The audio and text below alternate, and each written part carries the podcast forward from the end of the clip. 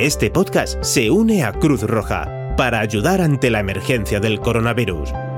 Queremos pedir tu colaboración para que Cruz Roja pueda seguir ayudando en la entrega de alimentos o los traslados de afectados en alguna de sus más de 500 ambulancias, a través del plan Cruz Roja Responde. Entra en www.cruzroja.es barra coronavirus y ayúdanos.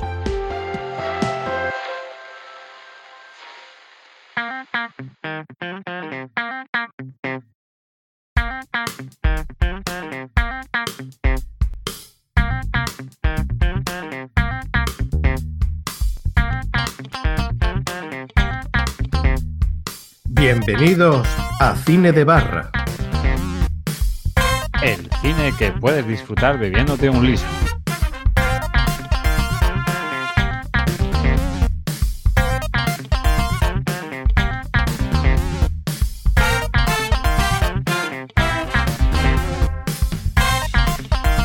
Hola a todos y bienvenidos una vez más a vuestro podcast de cine favorito, Cine de Barra. El único podcast que podrás disfrutar bebiéndote un liso confitadísimo y fresquísimo. Confitadísimo, fresquísimo y ya en, en la fase 0 barra 1, ¿no? Estamos ya casi a puntico de, de salir a la calle, ¿no? Eso dicen. Bueno, eso dice. Bueno, eh, tenemos aquí a Plisken. Buenas, Plisken, ¿cómo está? Muy bien, pues nada, aquí a, a- a tratar en este programa pues de que hablar de lo que estamos viendo en el confinamiento. Y para que nos cuente cuáles son las tendencias en Jaén, tenemos a Orri. Buenas, Orri, ¿qué tal? Hola, muy buenas a todos. Bueno, pues ya por fin hemos podido salir y yo esta mañana, pues a las ocho y media me he dispuesto a salir a la calle y cuando me asomo al portal digo, ¿de coño voy yo a esta hora, a las ocho de la mañana, ocho y media? Total, que me iba a meter para adentro y de pronto salió un vecino del ascensor y digo, coño, pues ya tengo que salir. Así que he salido y me he dado una vueltecilla. Una huertecilla. ¿no? ¿Hay gente cívica en Jaén? Hay gente muy cívica en Jaén, la gente se comporta como debe ser. Muy bien. bien. Y hablando de gente que se comporta, tenemos a la ayatola de los rancios, al terrorista del humor, Luigi Bercotti. Buenas, Luigi, ¿qué tal? Vaya, bueno, eh, me, me defines como gente que se comporta. Bueno, no ha especificado si bien o mal, pero bueno. Que, tú mismo, tú mismo te lo has dicho. Pues nada, sí, aquí estamos ya empezando a, vislumbrar la luz al final del túnel para que vuelvan a meternos en el túnel después cuando haya un repunte, pero bueno, eh, la luz al final del túnel la estamos viendo ya, ¿no? No, no sé si vos, yo cada dos por tres, tío, cuando, cuando veo ciertas imágenes y tal, mi mente automáticamente empieza a pensar.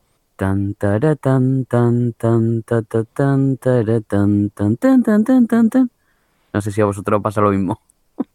Intuyo que cantas la canción de los negros con el ataúd. Exactamente. Vale, pues no, no, ¿no ha quedado claro? Bueno, pues, entonces, punto, ¿qué es punto o dos puntos para, para Orri? Pensaba que era la canción, de, la canción del Tetris. Eh, ¿Estáis, estáis poniendo en solfa mi capacidad de afinación? Por favor. Totalmente, totalmente. Por favor.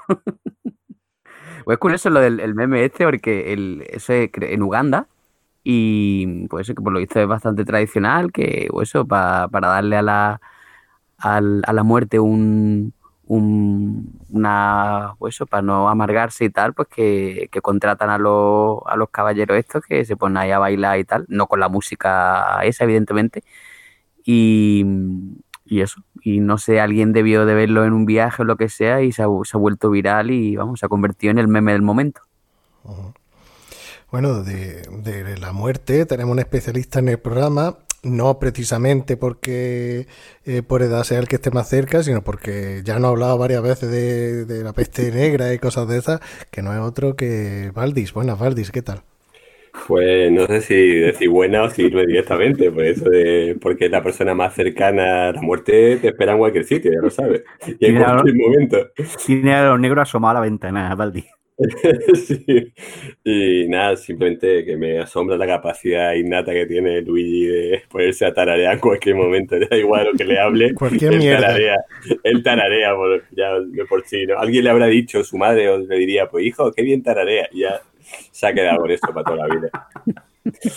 En fin, pues sí, aquí estamos. Hombre, la verdad, nosotros lo aprovechamos para los concursos y, y tal. Va- Valdi, Valdi, Bueno, no sé si Elige. eso es, es provecho o no es Valdi, provecho, elige juegos de palabras o tarareo. Sí, pues muerte. ¿Ves, cómo eres de especialista? Sí, sí, seguramente. Bueno, precisamente por el tema de los juegos de palabras, hoy Luigi está de enhorabuena con, con el tema que vamos a tratar hoy, ¿no? Porque Bueno, hacen muchos de juegos de ellos, palabras. Uno de ellos, uno de ellos. Pero ya, no, no nos adelantemos, no nos adelantemos. Por eso no he dicho nada. No, que la gente no lo sabe, no lo no lo ha leído en el podcast. Spoiler, spoiler. Bueno, vamos a hablar de, la- de las cositas que tenemos, que hemos visto y que las recomendamos o no las recomendamos. Un tema que es bastante habitual en, en esta semana en el podcasting, que no hay programa que no haya hecho un- una sección dedicada a lo que ven sus contertulios. Y pues, pues nos tendremos que, que poner, como está en boga, pues tendremos que hacer lo mismo. Y luego en la sección de, de Luigi, de cosas que nos hacen sentir viejos, vamos a hacer nuestro pequeño homenaje a- al grupo musical humorístico barra genios, Les Luthier, que, que hace una, una semanita, hace unos días, nos, nos dejó uno de, de sus miembros. Pero bueno, antes de, empezar con Les Luthier, pues vamos a hablar, vamos a hablar de lo que estamos viendo, si los recomendamos o no los recomendamos. Venga, ¿quién, quién quiere empezar? Bueno, tenía pensado que, habláramos de tres grandes bloques, en documentales, series y películas. Y, vamos a empezar por los documentales. Venga, ¿quién quiere abrirmelo? Bueno, voy, a empezar con una que seguro que ninguno ha visto y, a mí me ha parecido curioso a la vez que cachondo. Todo comenzó una tarde mm, de mayo, cuando estaba escuchando el Ah, va- programa. va, va a hacer Sinorri del documental? El pro- sí, básicamente. El programa de mi amigo Santi, ¿vale? Que entrevistó a, a un personaje que había hecho un documental que se llama Pirámides de Murcia. Pues tío, lo tengo apuntado ahí, o sea que... No jodas. sí, sí. Bueno, pues lo he estado viendo hoy mientras comía y la verdad es que es, es bastante, bastante divertido. Bastante Sí, sí. divertido. Y no sé, el- os lo quería comentar por si no lo habíais visto porque está en- Pirámides en, de Murcia. en Murcia. Sí, sí, sí. Yo lo vi el, el programa, pero digo, no, ni me lo voy a descargar, digo, porque esto no puede ser cierto. Esto Está en Amazon Prime. Obviamente es, es una, una cosa como Spinal Tap, que a ver si lo hacemos algún Ah. día, que otra cosa que yo quería ver o hablar con vosotros, eh, un documental de coña. Pero está bastante Se llama curioso. un mockumentary. Pues un moco mental. Que, que eso, el, el, el mockumentary es un, es un género, pues, un género cinematográfico, bueno, cinematográfico o de serie, ¿no? Falso, Con- ¿no? con- sí, un falso documental. Por ejemplo, eh, la serie de Office es, eh, un- tiene el formato de, de mockumentary, ¿no? No sé si alguno lo habéis visto. Te narran la historia de tal forma que parece que hay alguien, un equipo de grabación, grabando lo que está sucediendo, con entrevistas a los, a los personajes y todo eso, ¿no? ¿Qué, qué es lo que iba a decir, Ori? Que de- precisamente de Office la tenía apuntada. Bueno, más bien como una serie, más que, con- que como un documental, pero, No, hombre, sí. pero que, que la de Office es, es un pedazo de serie, ¿eh? Es súper cachonda. Bueno, ya- luego lo hablamos en el, en el bloque de series, Bueno, ¿no? Vale. Vale. Una, bueno, una- pues la- una pregunta, Orri, sobre, sobre lo de las pirámides de Murcia. ¿Qué, qué pretende? ¿Vincular el- la teoría esta de Erich von Däniken de las pirámides de los mayas, de los egipcios, los extraterrestres con Murcia? Eh, un poco sí, pero en tono de humor. Se nota que hay en tono de humor. O sea, lo, lo que, ha- lo el- que hacen es que mm, eh, te lo, lo demuestra de la misma manera que tantos otros documentales que son una basura demuestran sus mierdas. O sea, mm, se basan en esas premisas para decir que hay que ha habido pirámides y, y no se puede, o sea, por las muestras que te ponen no se puede negar. Como, co- como lo- el programa este del griego, este del meme de Aliens, ¿no? Sí, los que están, todos los, documen- los documentales estos de, del canal Historia y que no, la verdad que qué pena el canal Historia, con lo que te ponían antes y, y ahora lo de los aliens an- an- antiguos y demás, pff, charagura gordísima, ¿eh? Te, te refieres a- al profesor Zucalos, ¿no? El que tú Es dices. que no- nunca me acuerdo de cómo, de cómo Sí, se llama. se es, que llama me, Zucalos. es que- es que me, me- me salía Sacalidis, pero sé que Sacalidis No. no, es. No, Sacalidis no, es exactamente. También era griego, pero no. Papadopoulos. A mí la verdad es que me ha arrancado unas cuantas sonrisas el documental. Hay una parte que dice que, que, eh, muchas construcciones se han hecho con ayuda de los ovnis. Dice, porque nadie en Cartagena, hablando de la- del teatro, dice, nadie, es imposible que, lo- que los hombres puedan subir la cuesta de no sé qué, el nombre de la cuesta, con, con estas piedras. Y dice, puede hacer una demostración empírica y se pone a empujar una piedra, no sé, como de cuatro toneladas. Dice, vemos que efectivamente es imposible que el hombre haya subido la El, piedra. el mito de Sísifo en directo. Sí, básicamente, pero sin, pues, sin mover la piedra. Pues me lo voy a apuntar también, porque tiene pinta que sea una, una crítica bastante buena a todos esos documentales que, que están echando en Canal Historia, que es que Sí. son, es que esos documentales hay veces que yo he visto algunos por, por curiosidad y dan pena porque ponen el comentario de, de alguien y dice escritor, pero bueno, escritor de qué, ¿De qué? aunque sea. De chiste. No, es que no te ponen ni, ni el libro ni nada. Y claro, y aquí parten de la base de que si no saben cómo se hizo, lo hicieron los extraterrestres. Es decir, ya está. Aquí No- también meten eso- cosas de extraterrestres, ¿eh? Y te, y te dicen lo, lo del François Gallardo este que salía en el, en el chiringuito, en el chiringuito, ¿no? Y si no, demuestra, demuestra, y si no, desmiéntemelo, ¿no? Como demuestra que no han sido los extraterrestres, ¿no? Y que como es imposible, pues ellos ganan. Sí. Pues es un documental que dura unos 50 minutos más o menos en Amazon Prime y solo, solo es un capítulo y está bastante simpático, la verdad. Sí, la verdad, está, está bastante cachondo. Lo que pasa es que no le dan... mm, o sea, tú te pones a verlo y si tienes dos dedos de luces sabes que está hecho de coña, pero no, no, no tiene un, un aire de parodia realmente. Está, está grabado como si fuera un estudio serio. De hecho, tienen pensado hacer, la gente que lo ha visto, que le ha molado y tal, tienen pensado hacer otro segundo documental sobre pirámides en Cuenca. Eh, La verdad es que está, está muy bien, está muy bien, está muy bien hilado todo, tío. Sí. Bueno, más cositas, más documentales. Por orden que tengo aquí en la ventana. Eh, Valdis. Yo documentales no he visto mucho. Me imagino que uno que me recomendaste tú, que supongo que también hab- habrá visto más gente, que es de las de las Dance, la- el documental sobre, sobre la dinastía, sobre el último anillo de, de los Chicago Bulls y sobre las relaciones de Jordan con, con Phil Jackson y con los Y- jugadores. Y con Jerry Krause, tío, madre mía, cómo lo... Por ejemplo, eso, eso es lo más terrible de, de la historia, porque Jerry Krause fue general manager, fue el que construyó la dinastía y, y es verdad que era una persona bastante odiada entre los jugadores porque, bueno, pues hizo muchos movimientos, eh, desgajó a algunos jugadores que tenían mucho peso en el vestuario y lo mandó a otro sitio para tratar traer- traerse otros jugadores y eso también contribuyó a, darle, lógicamente, más empaque al equipo. Es decir, hizo un trabajo, pero se granjeó el- la enemistad y el odio de los jugadores y, y algunos directamente, como Scottie Pippen, es que lo odiaba a muerte porque consideraba, con toda la razón del mundo, que estaba muy, muy subpagado, o sea, muy mal pagado, ¿no? Eh, por su estadística y por el peso dentro del equipo y, y otros jugadores pues cobraban mucho más que él. Sí, que no estaban ni entre, ni- entre los 100 mejor pagados, creo que decían No, no, que vale mucho menos. El quinto o sexto mejor pagado del equipo y no estaba eso ni siquiera entre los 100 mejor pagados de la NBA cuando tenía números de, de All-Star, por supuesto, ¿no? Y, y- pero claro, él, está- él tiene contrato. Eh, entonces, bueno, teóricamente tú puedes o, o renovar al alza o hacer lo que hizo Kraus, que esperar a que termine su contrato y negociar el último año de contrato, que es lo que hace mucho ya manager.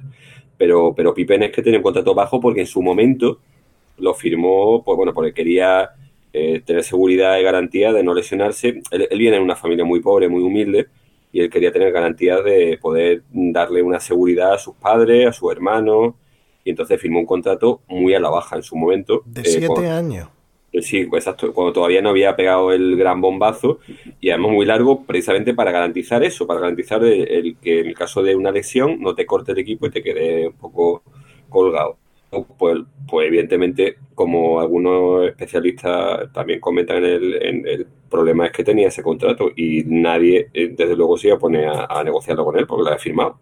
Y, pero la verdad es que eso, el, el documental de momento, he visto solamente dos capítulos de momento, no, no he visto más, está muy bien, pero, pero como ha declarado el propio Tony Kukoc, leí en una noticia, eh, de es de mal gusto. eh, es de mal gusto hablar así sobre alguien eh, que, que aparece como el demonio y como el más malo en todas las relaciones, el que eh, que hizo cargarse a Phil Jackson, el que nadie podía ver, en fin. Bueno, We- Wennington se habla bien de él, ¿no? Sí, sí dice que, que es un buen tipo y tal, ¿no? Sí, pero el único.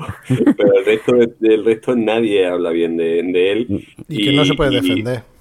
Claro, ese, eso es lo que iba a decir, ¿no? Y lo, que de peor gusto es que, el hombre murió hace unos años y, que no reconocen el, valor que tuvo a la hora de construir la dinastía y de, darle seis anillos a Chicago y a los Bulls y de ser un equipo que estaba en la mierda absoluta, incluso con Jordan, pues consiguió construir una, dinastía que en su momento hizo el récord de, más partidos ganados en una temporada regular y que, joder, y además que, no sé, que esas imágenes de eh, Jordan mofándose de él abiertamente en su cara, diciendo, bueno, estas, estas pastillas que te tomas, que son las que te mantienen siendo un enano? Y, y dice, ah, no, ¿qué son? Entonces a lo mejor pastillas de dieta, ¿no? Es decir, le llama enano y gordo en la misma frase, ¿no? Así en mitad de... Y claro, ¿qué va, qué va a decir el otro, no?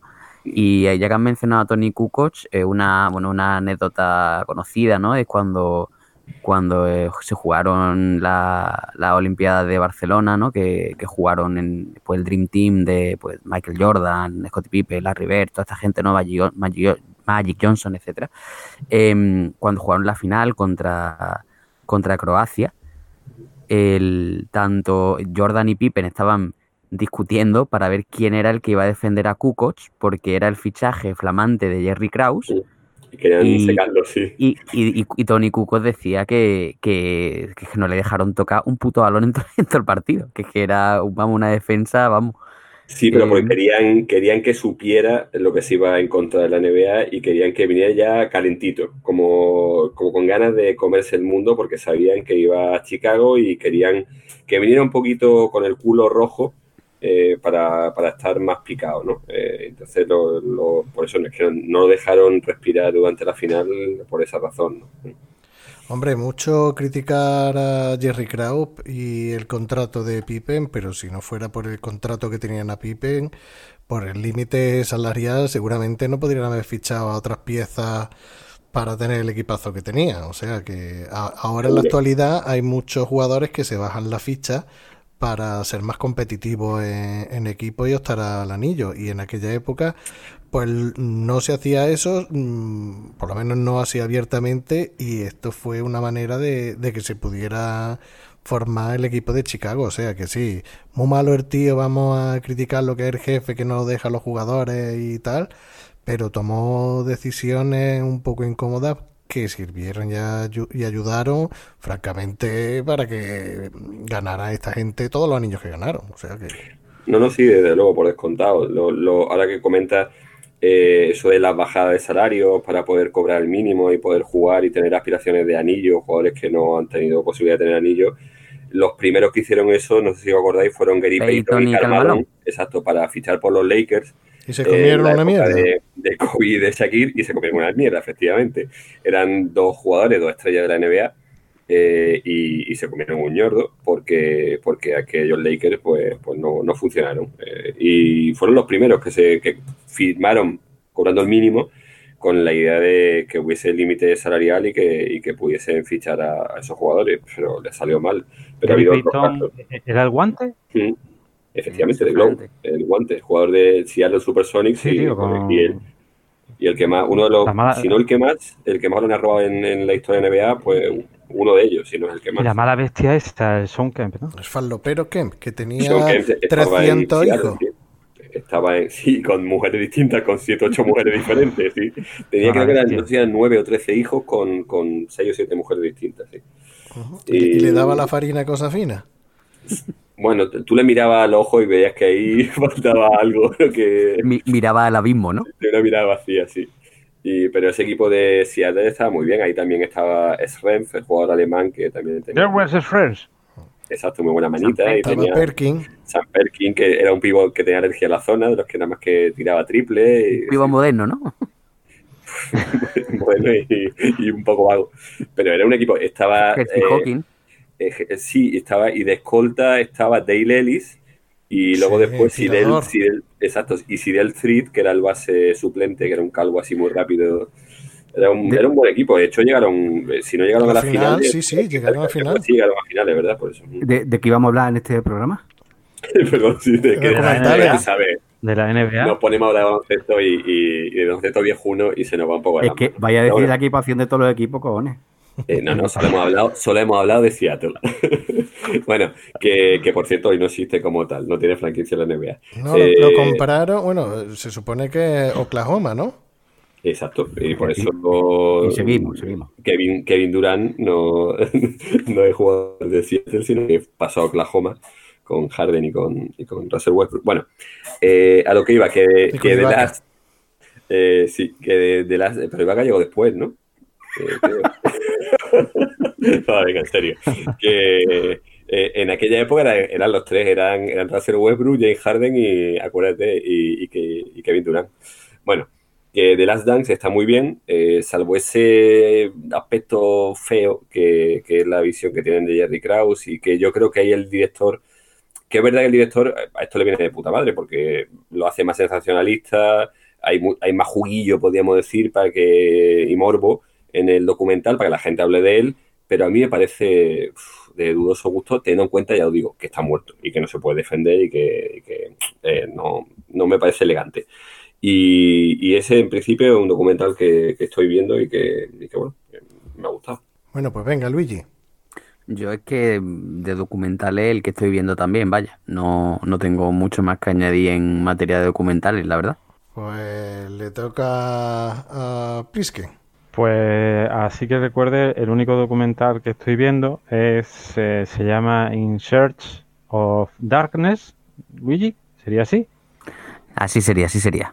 Vale, pues bueno, es un, es un documental, son, son más de cuatro horas, cuatro horas y veinte o algo así. Y Más corto que nuestros programas. Sí, y básicamente lo que hace es un repaso a- al cine de terror de, la década de los 80, bueno, cine de terror norteamericano de la década de los 80. Eh, los Halloween y, bueno, en fin, todas, las, todas esas peliculillas. No, no te analiza tampoco mucho, te dice algunos detalles curiosos, te saca algunas películas que también son canela fina, porque, vamos, las, las y tú dices, joder, es un huele pestén de lejos, por así decirlo, de, normal.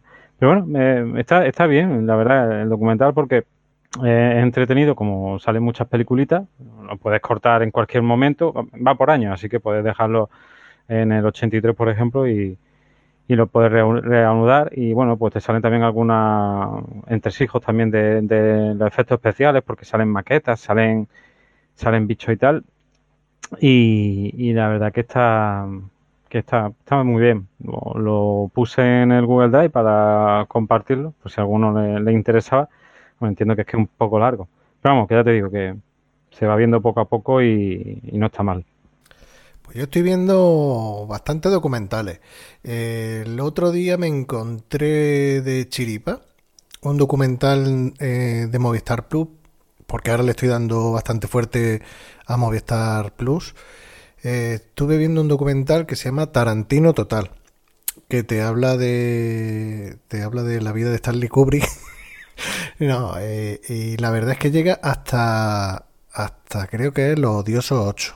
De Érase una vez en Hollywood no habla, bueno, habla que está eh, eh, que sería la siguiente película y tal. Y la verdad es que está, está muy bien, está, está muy guay. Sobre todo a los que somos super friki de, de Tarantino, la verdad es que, que mola. Y cuenta unas cuantas cositas que, que yo no sabía. Por ejemplo, que en Kill Bill, eh, la escena en la que la novia, creo que eso es al final de... No, al- no sé si es al principio de volumen 2 o al final de volumen 1 cuando la novia, cuando Uma Thurman coge un coche y, y- empieza a, a- mm, empieza a conducirlo por una carretera que se supone que ya va en busca de Bill, eh, esa toma mm, tuvo un accidente eh, Uma Thurman y, vaya, un accidente que, que a día de hoy sigue teniendo secuelas porque se hizo bastante daño, creo que fue en la rodilla y en las cervicales. Y claro, eso, eso por ejemplo no lo sabía yo. Y se ve el, cómo se pega el porrazo con el coche y cómo luego llega Tarantino y toda la gente y tal, que no la quieren mover y, y tal, y que Tarantino dice que es una de las de sus peores momentos en un rodaje y en su vida porque, porque pasó miedo. pasó miedo con, con eso y se sentía culpable. Y está, está muy bien, te cuentan cositas. Sale también Eli Roth contando cómo, cómo conoció y cómo rodaba, por ejemplo, en Death Proof, cómo se emborrachaba, cómo Tarantino se cortó una mano eh, y se empezó a tronchar de risa, eh, que salían vomitando en una escena de que tenían que verse chupitos, sale también cómo hizo la escena de del oso judío, de, de maldito bastardo, y la verdad que está muy bien, muchas cositas que yo no que yo no había no había visto. ¿Comenta su relación con Morricone? Porque Morricone acabó hasta, hasta la polla de, No, porque, Tarantino. no, porque esa es la parte final, porque eso es el final, la película que, o sea, lo hace, en- creo que eran tres, tres partes. Hacen Pulp Fiction, bueno, Reservoir Dogs y Pulp Fiction. Hacen otra parte que eh, iba a decir Perdita Durango. Jackie Brown, Jackie Brown y Furrum casi, casi no, no la tocan. Y mm, eh, ¿cuál era la siguiente? ¿Cuál era la quinta? Kill Bill ya, ¿no? Y Kill Bill. Y luego creo que, que es Malditos Bastardos, eh, Django y Los Odiosos 8. Lo hace, lo hace en esa, en esas secciones. Y, y Los Odiosos 8 es casi al final. O sea, mm, hablan muy poquito, hablan cosas, pero hablan muy poquito, porque supongo que sería recién estrenada la película cuando hicieron. De hecho, el documental eh, creo que, no, no recuerdo el nombre, pero que no es Tarantino total y, y creo que era algo de las 8 de Tarantino o algo, algo así. Habla, habla un poquito, pero sí sé que, que, que con, cuando ya por fin pudo grabar con Ennio Morricone, de hecho las películas de Tarantino no tienen lo que se llama score, lo que es una banda sonora hecha específicamente para las películas, que lo que hace es coger corta y pega de otras películas, otras canciones o sus propias canciones que a él le ha gustado. Para los Odiosos 8 sí consiguió trabajar con, con Ennio Morricone y le, le compuso la banda sonora que, que a la postre se llevaría eh, el, el segundo Oscar de Ennio Morricone, el primero que no fue honorífico, que tiene cojones que a esa altura se lo llevara Morricone, pero bueno, y que sí, que terminaron, que Morricone estaba un poquito hasta los huevos porque decía que era muy intensito. ¿Habla de su relación con, con Harry Weinstein o no? Sí, sí, y esa es la parte final de, de la película. Sí, también que se siente muy mal. De hecho, eh, se fue, se fue eh, con Sony para, pa- Es que claro, ese es justamente el final. Cuando se va con Sony y para hacer eh, Érase una vez en Hollywood. Sí, está, está muy bien. No, no, no spoilee, ya, ya la veremos. Está muy bien eh, el documental. Luego tengo, tengo ahí un, un par más, pero voy a decir una y los otros dos me los dejo para la siguiente, porque sé que Orri quiere hablar de uno. Eh, mira, hay un documental, película documental que está en, en Netflix y, y me parece que, que de hace poquito, de poquito, porque venía en novedades a día 1 de mayo que está muy bien, que lo recomiendo. Es un documental español que se llama Apuntes para una película de robos. Que. De robos no, de, de atracos, perdón. Que, que está muy bien, porque es de, de un pavo que quiere hacer un. que le encantan las películas de robos. Y empieza a investigar y tal. Y descubre que hay un.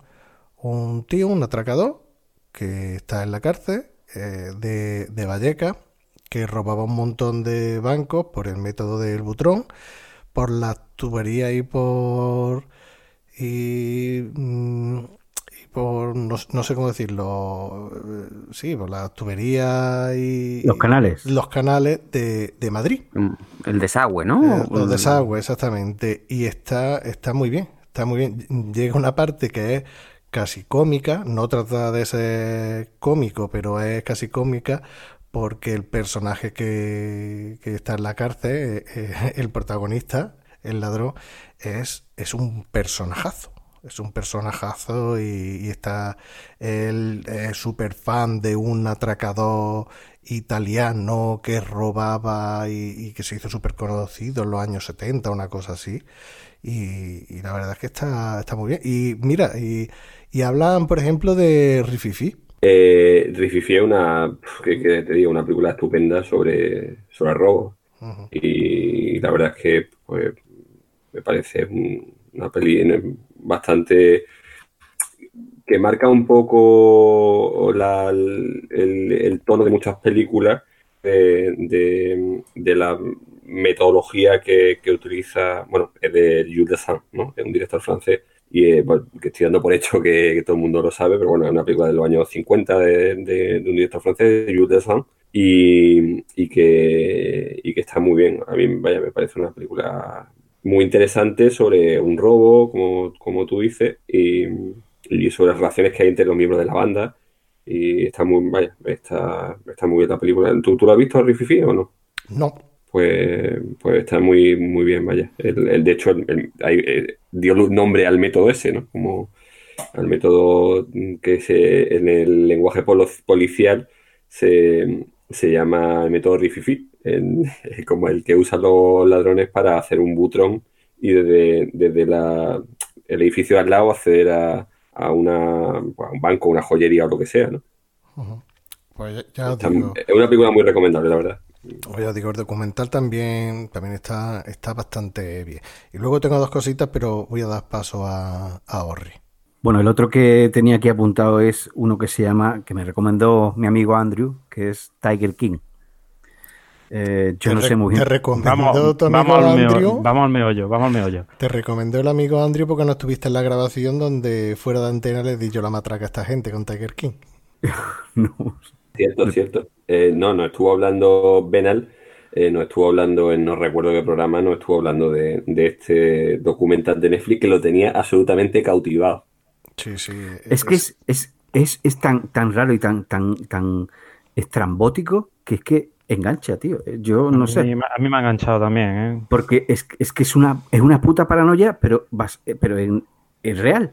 Por eso es tan, tan engancha tanto. Y es, es un tío que es, que es homosexual, le encantan las armas y tiene como 2.000 o 3.000 tigres.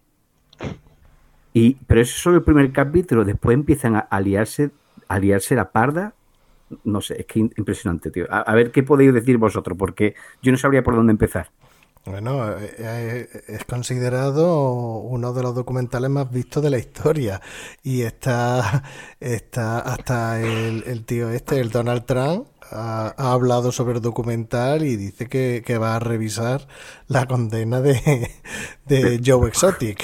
O sea, No me jodas, tío. Joe Exotic es el, el- el, por así decirlo, el, el protagonista del, del- del documental.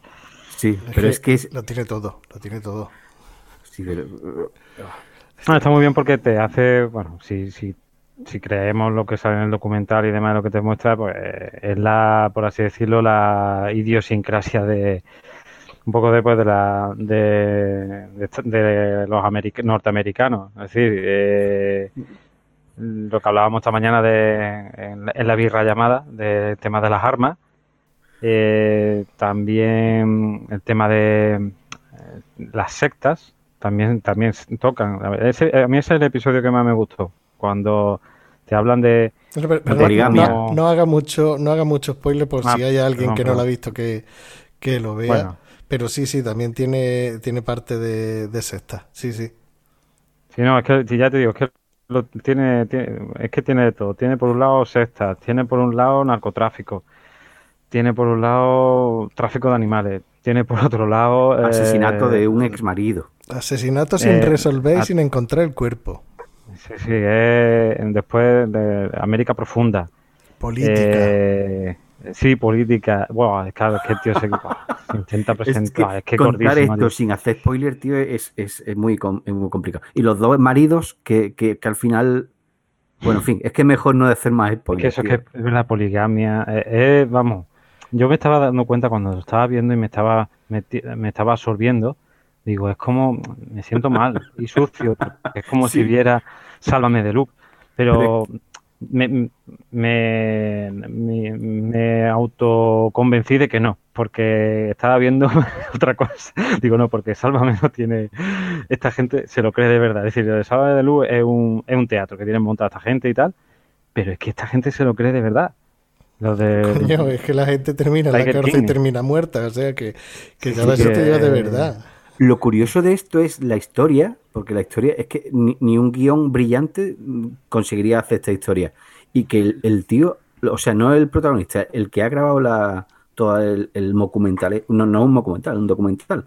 Lo ha grabado y lo ha hilado y ha contado una historia que yo no entiendo muy bien cómo eh, grabándolos eh, se puede montar todo este follón.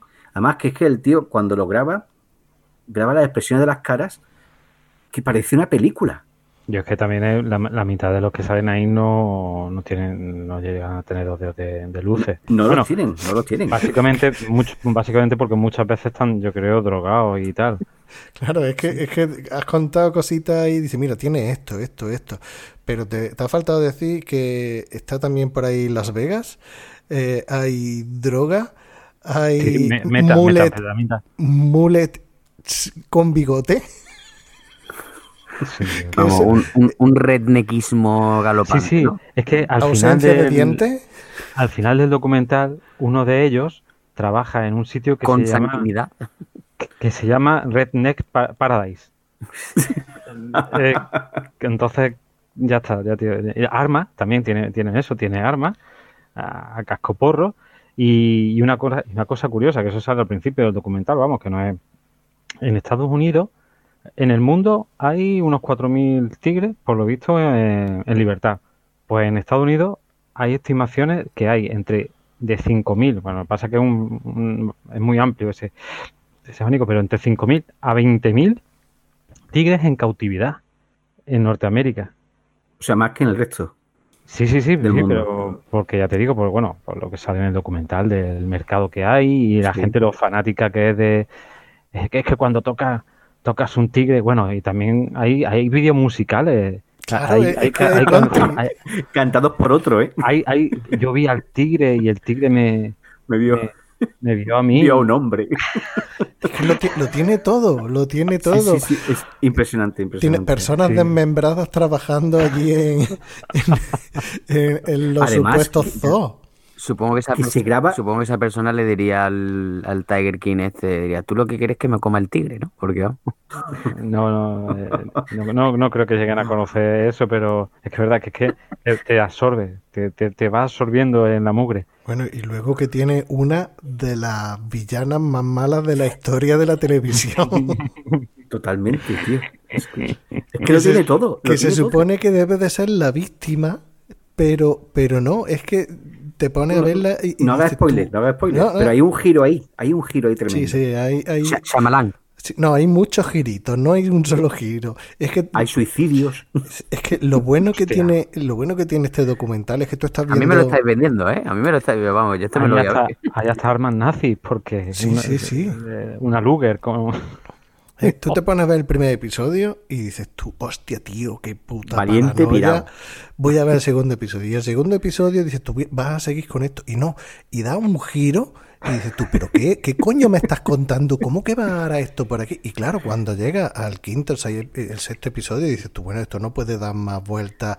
Y vuelve a darte otro giro y, y, es que te explota la cabeza y dices tú, hostia puta, que estoy viendo. Es que es el mejor guion, sin ser un guion, sino que es real, que he visto en mi puta es vida. Policíaco, es policíaco, es de, narcotráfico, es de prostitución, que también sale. Desengaños de amor. Eh, es, todo. Lo tiene todo. vaya. Gays que luego no son gay. Claro, claro. esa, esa, teoría de, si eres gay o no eres gay está muy bien. Tú cuando ves películas porno, ¿cómo crees, cómo quieres que tenga eh, el, hombre la polla? Pequeño, grande, salta, grande, salta, ¿ves? ¿Eres homosexual? es tremendo, es tremendo. Lo tiene, lo tiene todo lo tiene todo. Eh, pues mira, relacionado con, con, lo de las cestas que has dicho, también me he visto un documental en Movistar Plus sobre el palmar de Troya, que, tela, tela, tela, telita. ¿Lo habéis visto? No, el documental no. Sé un poco la historia, pero el documental no. Yo, yo, sí lo, yo sí lo he visto. Y la verdad es que son cuatro episodios solamente, cuatro, cuatro capítulos de, del documental. Y, está, está bastante bien porque entrevistan a, fieles que participaron en el, en el Palmar eh, y que ya se salieron de, de la iglesia palmariana, llamémoslo así, o de la secta. Eh, ahí también entrevistan a periodistas que participaron en, bueno, en, bastantes reportajes que hicieron sobre, sobre, el, sobre el Palmar, sobre el fenómeno, que vosotros no recordaréis, me imagino, porque su gran boom lo tuvo en los años 80 y vosotros sois una, una, unas tiernas criaturas entonces, pero, pero yo sé que lo recuerdo bastante bien, todo lo que, lo que pasó, no, no, no el principio, la aparición ni el montaje inicial, porque eso no había nacido o era muy pequeño, pero, pero sí que los años 80 fue un, fue un fenómeno y recuerdo perfectamente las procesiones de, de, de Gregorio XVII, como se hacía llamar el, el el personaje. Iluminado, ¿no? De Clemente, sí. Bueno, iluminado relativamente. O sea, yo creo que tenía un trastorno de la personalidad bastante importante, pero, pero que también el tío era un aprovechado. Eh, era un listo, ¿no? Sí, eh, tanto él como, como, su mano derecha, que era amigo suyo, que son los que se pegan allí a, eh, con el asunto de las apariciones, ven una posible vía de, de enriquecimiento y luego además encima montan un numerito de entrar en trance, de tener eh, estigmas, eh, que como sabéis son marcas, los estigmas son las marcas que, tuvo, bueno, que, tuvo Jesús en la cruz, ¿no? Eh, se suelen, las personas estigmatizadas suelen tener, pues... La llaga en la mano. Efectivamente, llagas en las manos, en los pies, que son los clavos que se le pusieron a Jesús en la cruz. La corona de espina. Exacto, también suelen tener heridas en la frente y, suelen sangrar también por el abdomen, por la, la lanza que, el, que el, romano Longino le clava a, Jesús en la cruz. Ah, el, romano tenía nombre y todo, joder. Sí, Longino se llama, sí, porque luego después Longino se, Longino se arrepiente de lo que ha hecho. Tiene eh, nombre. No, si te parece todos los romanos, er, eran romanos. No, a ver, solo se no solo se enumeraban en números romanos, sino también. nombre que, que, que, su madre le pusiera un nombre, vale, pero que no, lo que no sabía era que, que estuviera identificado con nombre y todo, tío. ¿Te parece era señalado para el resto de la historia. Star Wars los clones, ¿no? Un, romano random, tío. No, no, un romano. Un, ran, un randomano. Madre mía. En fin, no, no solo no, era, no era un romano random, como digo Longino, sino que la propia lanza eh, se descubrió, eh, hay una, una, historia muy chula sobre cómo la lanza de Longino se descubre durante la primera cruzada y, eso pues genera, como podéis imaginar, hoy es una, una reliquia que, bueno, hay tres supuestas lanzas, ¿no? Pero una de ellas, la que, la que se supone que es la más importante, está en, una ciudad eh, georgiana o armenia, creo, en, eh, no me acuerdo exactamente, pero vaya, por ahí, por un sitio muy, muy raro, ¿no? Eh, el romano se llamaba Casio, o Cayo Casio Longino, o algo así. como los relojes. Longino es también una marca de reloj, ¿no? y, sí, Casio también. Pues sí, no sé si tendrá que ver o no, y ahí me pierdo. Pero, pero bueno, no sé si tiene que ver o no tiene que ver. En fin, que, que, que, el Clemente este pues tenía o hacía eh, como que estaba en trance, que la Virgen le hablaba, porque todo parte de, un, de unos niños que ven una, una madre, una señora, y, que habla con ellos, y a partir de ahí pues se monta, lo ven en, un, en una especie de descampado, que diríamos aquí, ¿no? En un campo, eh, y, y a partir de ahí se monta un cirio importante como en otros lugares, como pasa en San Lorenzo del Escorial también, no sé si lo, recordáis, y como pasa en otros sitios en esa época en España, que hay muchas apariciones marianas. Bueno, pero Lourdes es muy anterior. Lourdes no, pero, Lourdes era también un descampado que creo que eran tres niños.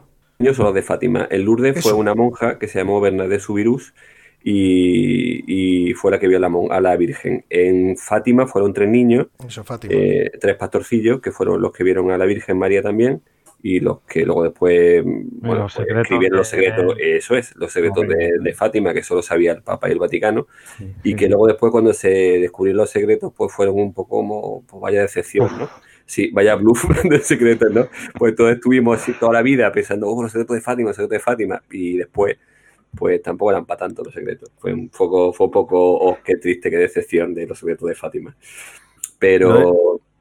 Sí, perdón, Henry. Eh, no, iba a preguntar si el tema, de, el tema del Palmar de Troye, eso sigue... Mm, ¿Sigue abierto? Sigue funcionando. Sí, sigue funcionando y sigue habiendo un papa que se llama ahora creo que Gregorio XVIII, me parece, Eh, sí, creo que se llama Gregorio XVIII, porque después del Papa, cuando se muere Clemente, que es Gregorio XVII, Gregorio XVII, lo sucede su, su amigo, su mano derecha, que se llama Pedro II. Después de Pedro II. Pero que Pedro sucede- II dura dos telediarios, ¿no? No, no, duró unos cuantos años. Pedro II muere en 2001 o, 2000, o 2011. No sé, dura unos cuantos años. No, 2011 no. Pero duró, dura unos cuantos años Pedro II. No me acuerdo exactamente, pero unos cuantos.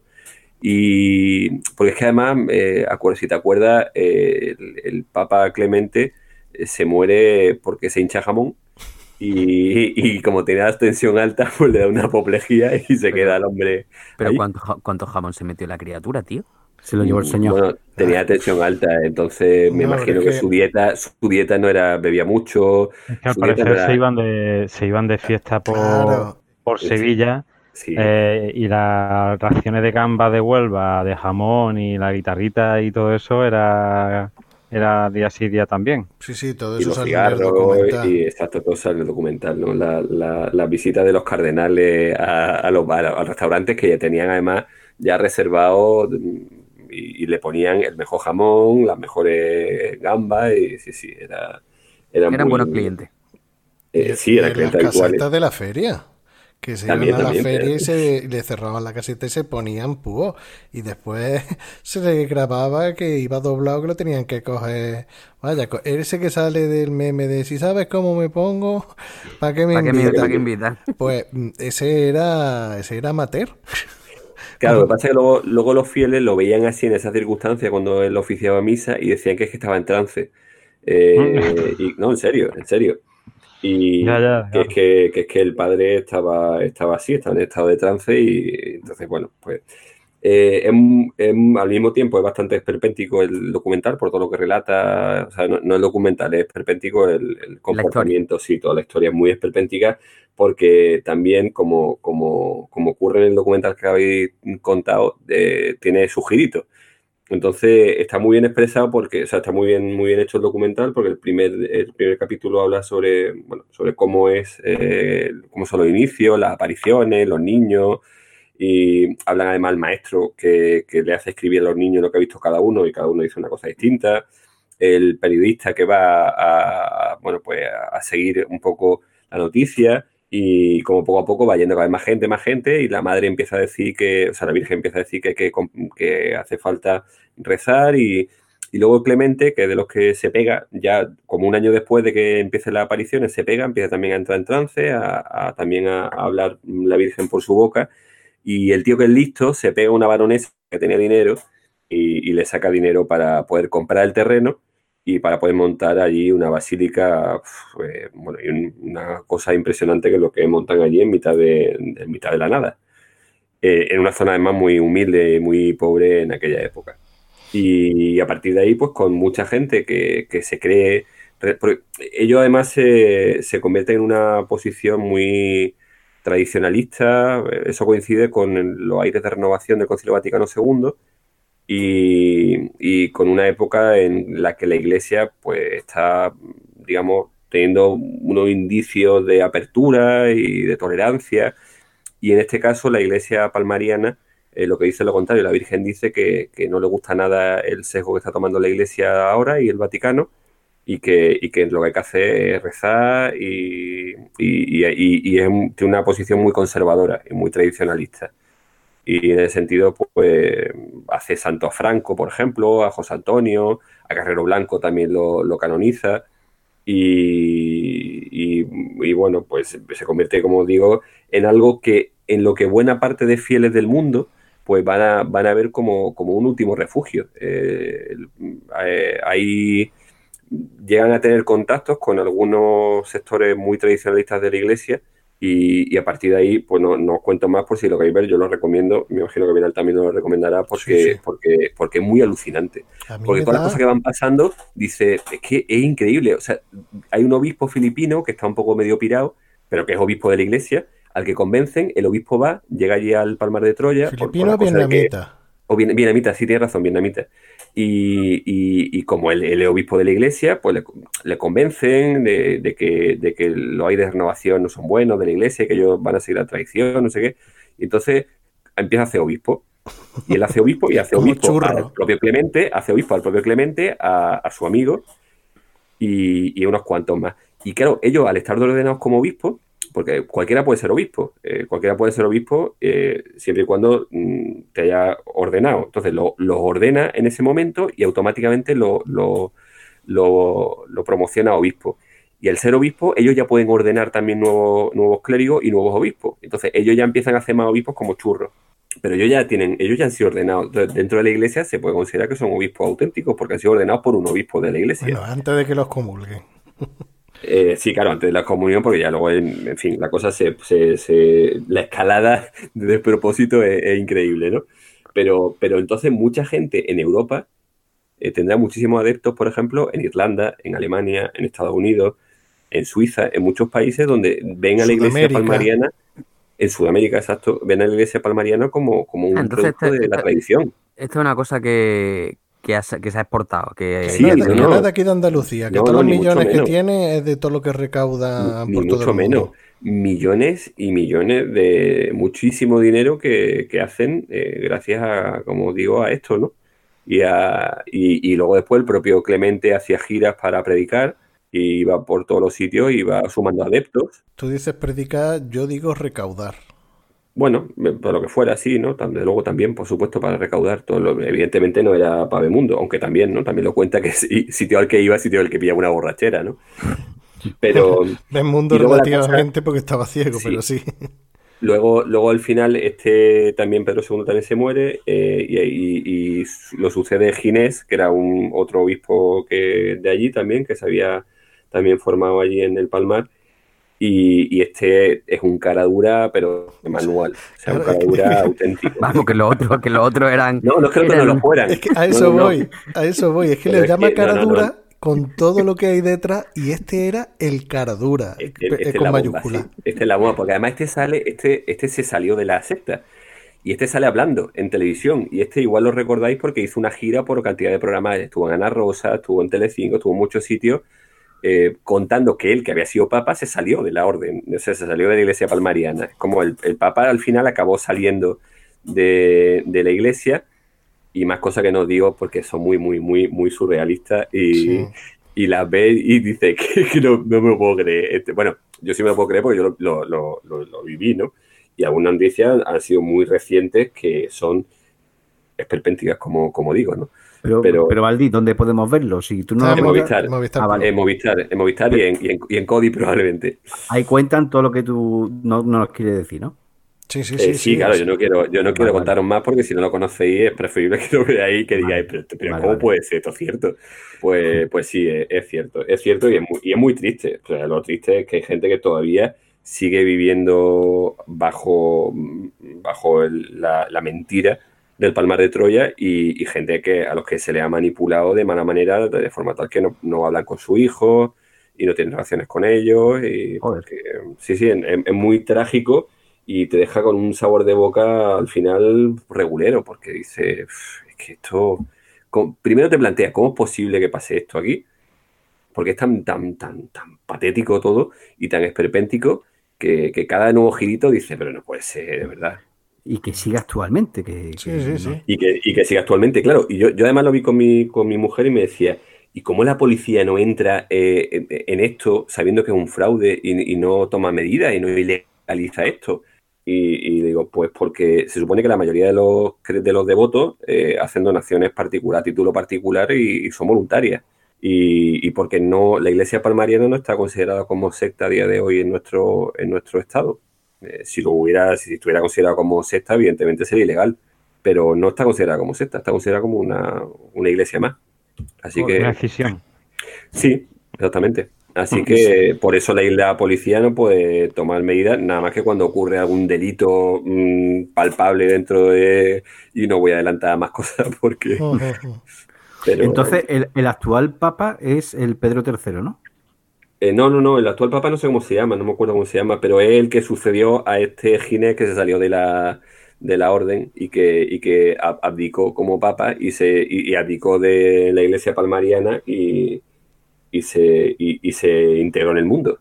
todo el mundo y además se, se lió con una. Bueno, no, no digo más, ya lo veré. Sí, sí, no, pero según estoy viendo aquí en nuestra amiga Wikipedia, después de Gregorio XVIII entró Pedro III.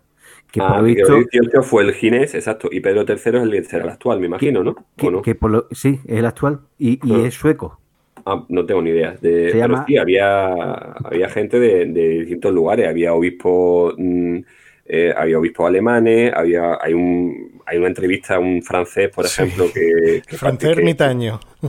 Exacto, y que el tío, y que el tío todavía está convencido de que aquello era cierto y que Clemente tenía visiones y que, y que la Virgen le hablaba y está todavía convencido. A mí me da mucha grima cuando se escuchan las grabaciones de Clemente que se supone que está hablando con Dios, con la Virgen, y La Virgen, la empieza, Virgen. empieza así a hablar, Sí. y diciendo, tenemos que ser buenos, gracias madre. Me da, me da mucho entre asco y miedo de decir, pero, pero tío, pero tío.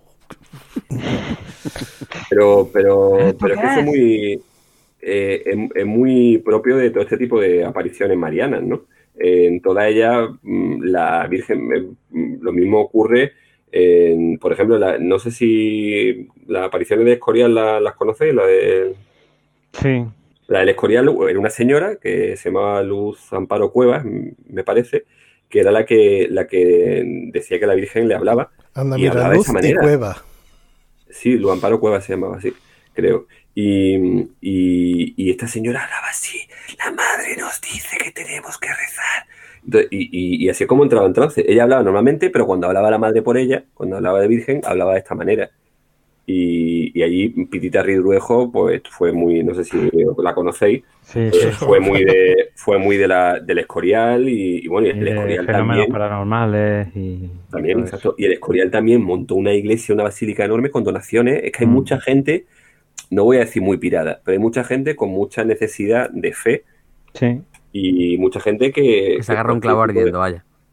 Sí, y que, y, que, y que ve allí directamente que la Virgen le está hablando y que la- las más famosas son las de, las de Lourdes, las de Fátima y las de Medjugorje en, Croacia, eh, porque son las únicas que han sido reconocidas por la Iglesia. Cuidado, es decir, la propia Iglesia romana, eh, la Iglesia Católica Apostólica Romana, reconoce las apariciones de Fátima, de Lourdes y de Medjugorje en, en Croacia. Pero, por ejemplo, esta no, ni la del Palmar ni la del Escorial la reconoce la iglesia. Pero se ha montado un negocio tanto en el Escorial como en el Palmar. El del Palmar es mucho mayor, por supuesto, porque hay una iglesia paralela con sus papas y sus cosas. Y, pero, pero lo del Escorial también es, es la bomba, lo de la, la capilla de- que hicieron. Y, y- y- recuerdo documentales que han puesto en televisión sobre, sobre el Escorial, también con gente que decía que querían recuperar a su hijo, querían recuperar a su hermana y que estaban ahí metidos como una secta, no los dejaban comunicarse con el exterior y pues, es que todo funciona igual. eh, y, y son muy parecidas todas estas cosas. Yo lo que, vamos, me, se me estoy acordando ahora de un, bueno, yo de vez en cuando oigo un, un podcast de un, bueno, de un señor americano que se llama Joe Rogan. Uy, menos mal, pensaba que iba a decir yo de vez en cuando oigo voces. La madre te habla. En, en ocasiones oigo voces. Que me te, te hablan flojico, ¿no? Exactamente. Yo cuando, cuando cuento un chiste porque las voces me obligan, tío, ¿no? no y, y este hombre, pues bueno, eh, tiene un par de, de programas que me parecen muy, muy interesantes. Eh, bueno, eh, básicamente son programas de entrevistas, aunque más que entrevistas son conversaciones, ¿no? Y en una, uno de ellos es eh, entrevista a una actriz que se llama Lea Ri- Rimini, que tuvo un pequeño papel en Salvados por la Campana, ¿no? Y, que acabó en la, cien- en la cienciología y se acabó, sa- se acabó, se acabó saliendo, ¿no? Y, y realmente, pues eso, las, las cosas que cuenta, pues es que dan pavor, tío. Y luego también había, había otro, otro, otro programa que era también parecido de una persona que se había salido en una secta que era de, no sé si os suena la iglesia de Westboro. No, no. una, No, A mí me suena de oídas, porque de, me suenan de oídas todas estas mierdas, porque como de escuchar Espacio en Blanco, de escuchar podcast de Espacio en Blanco, de Milenio 3 en su momento, de La Rosa de los Vientos y demás, y me suenan más o menos algunas cosillas. Pues a ver, la, la iglesia de Westboro es básicamente una familia. mm, El, el 80% de la iglesia es una, una familia muy numerosa y tal, ¿no? Pero que tendrá como 80 o 100 personas en total la, la iglesia.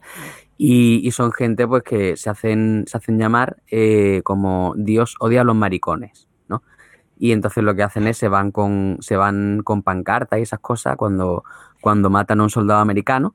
Dicen que eso es un castigo de Dios porque, porque claro, resulta que como Estados Unidos es un país tan, pues muy, permite a los homosexuales que, que lo sean, pues entonces Dios castiga a Estados Unidos con esas cosas, ¿no? Y el, el, el 11S también fue un, un, castigo divino y todas esas cosas. Y se van a, la, a, la, a, los funerales de los soldados muertos en Irak o donde sea, con las pancartas diciendo que esto es, pues, que, que esto es un, un, castigo divino y demás. Una gente zumbaísima. Y, y entonces, pues, una de, la, una de, de estas personas, ¿no? Se, se salió y, y, cuenta también un montón de cosas que las dos conversaciones son muy muy interesantes pues quienes entendáis inglés os la recomiendo os la recomiendo esta esta persona se llama eh, eh, Megan eh, Megan Megan Phelps Roper por si queréis por si queréis que... darle una escuchada no tiene nada que ver con los Roper de la, de la serie, ¿no? En castellano, en español, ya te digo, hay, hay varios podcasts que yo me he descargado, programas de podcast sobre sectas que, bueno, básicamente pues te explican la manera de proceder de, básicamente son todas iguales. Bueno, todas iguales, genéricamente. Sí, la mecánica, ¿no? Sí. De, de, anulación eh, de la personalidad. De, exactamente, te cambian el nombre, te ponen de, otro. Desde sí. ingreso, sí. Uh -huh. A mí de sexta, desde cuando era niño, me suena una que era Los Niños de Dios. No sé por qué, se me, se me quedó que era de. Sí, pero es que además esa fue muy famosa en España porque porque la secta esa de los niños de Dios, sobre todo lo que practicaba era la, digamos, el abuso infantil. Mm. Tenía, esos niños servían pues para ser utilizados por la, por la digamos, la jerarquía de, de esa secta, pues para, para, abusar de ellos. Que cuando y, estaba hablando antes de que sí, vosotros erais muy, muy jóvenes, los 80 y tal, digo, bueno, a mí de, de aquella época me suena de escuchar mucho hablar de eso, de la secta niños de Dios, que había una cierta psicosis incluso, ¿no? De oh, cuidado, cuidado, tal, ¿no? Y, eso, pero de, lo del Palmar de Troya lo, vamos, lo escuché después, ya más, más, adelante. Bueno, pues vamos a hacer una pausita, ponemos un punto seguido a, a las recomendaciones, apartamos los documentales y después de la cuña volvemos para hablaros de las series que estamos viendo.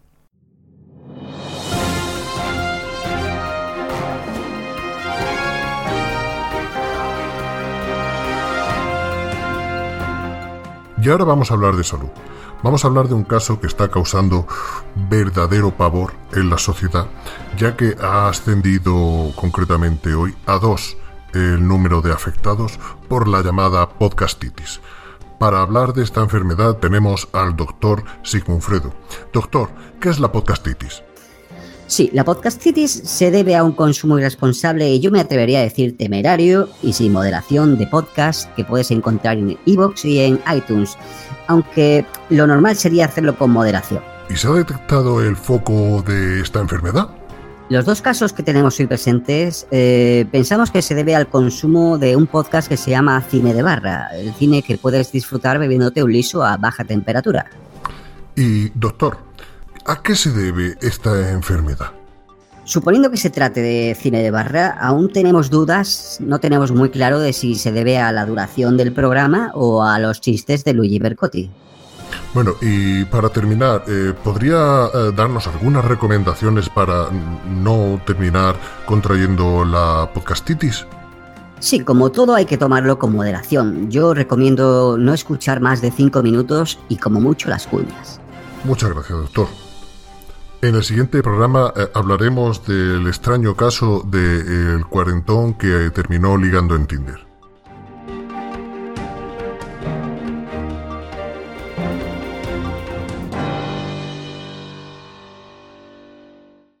Llegó el momento de hablar de serie. Venga, Orri, empieza. ¿Qué serie estás viendo? ¿Qué serie nos recomienda o no nos recomienda? Pues mira, voy a empezar con la que no recomiendo porque una, no me he enterado de una mierda y otra me parece una puta basura. Básicamente. Ah, mira, bien, bien. Una que se llama Midnight Gospel de Netflix. No sé si os suena. Ni puta idea. Bueno, pues es, yo qué sé, es, es, es, una puta rayera, una puta, una, una, una, una paranoia absoluta. Eh, es que no sé ni cómo explicarla, tío. Es un tío que se eyecta a planetas y todo el capítulo son conversaciones absurdas mientras, tras- mientras pasan cosas con unos dibujos de mierda. ¿Vale? Que una Si pinta queréis ver-.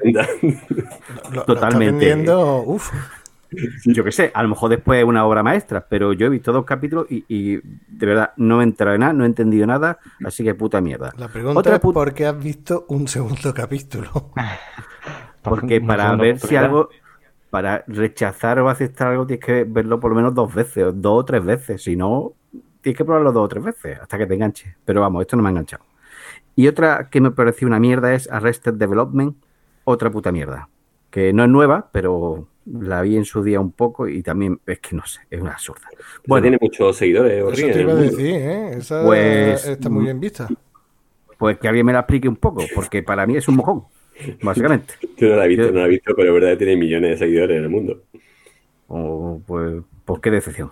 Bueno, si hay gente que ve otras cosas, en fin. Bueno, la que estoy viendo últimamente es la de Westworld, que, que está bastante interesante. Me he quedado por el primer capítulo de la segunda temporada, que tampoco me he enterado de nada, lo tendré que verlo otra vez. Pues ahí Porque me estaba quedé co- yo. Yo, yo- Estaba cocinando. casualmente, yo también me, he- yo me he quedado, he visto la primera temporada entera. El- yo no he empezado a ver la segunda temporada. Pues parece ser que todos nos hemos quedado en la primera, ¿no? sí, curioso. No, Yo, yo me costó, me costó horrores terminar la primera, ¿eh?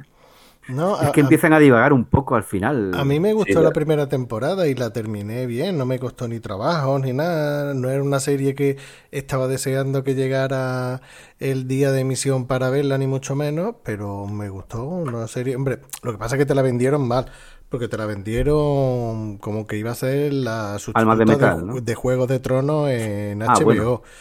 Y claro, cuando te pones a verlo dices tú, no, esto no, esto no es Juego de Tronos. Tiene cositas que están bien, pero no es No, y Juego de empieza Tronos. bien.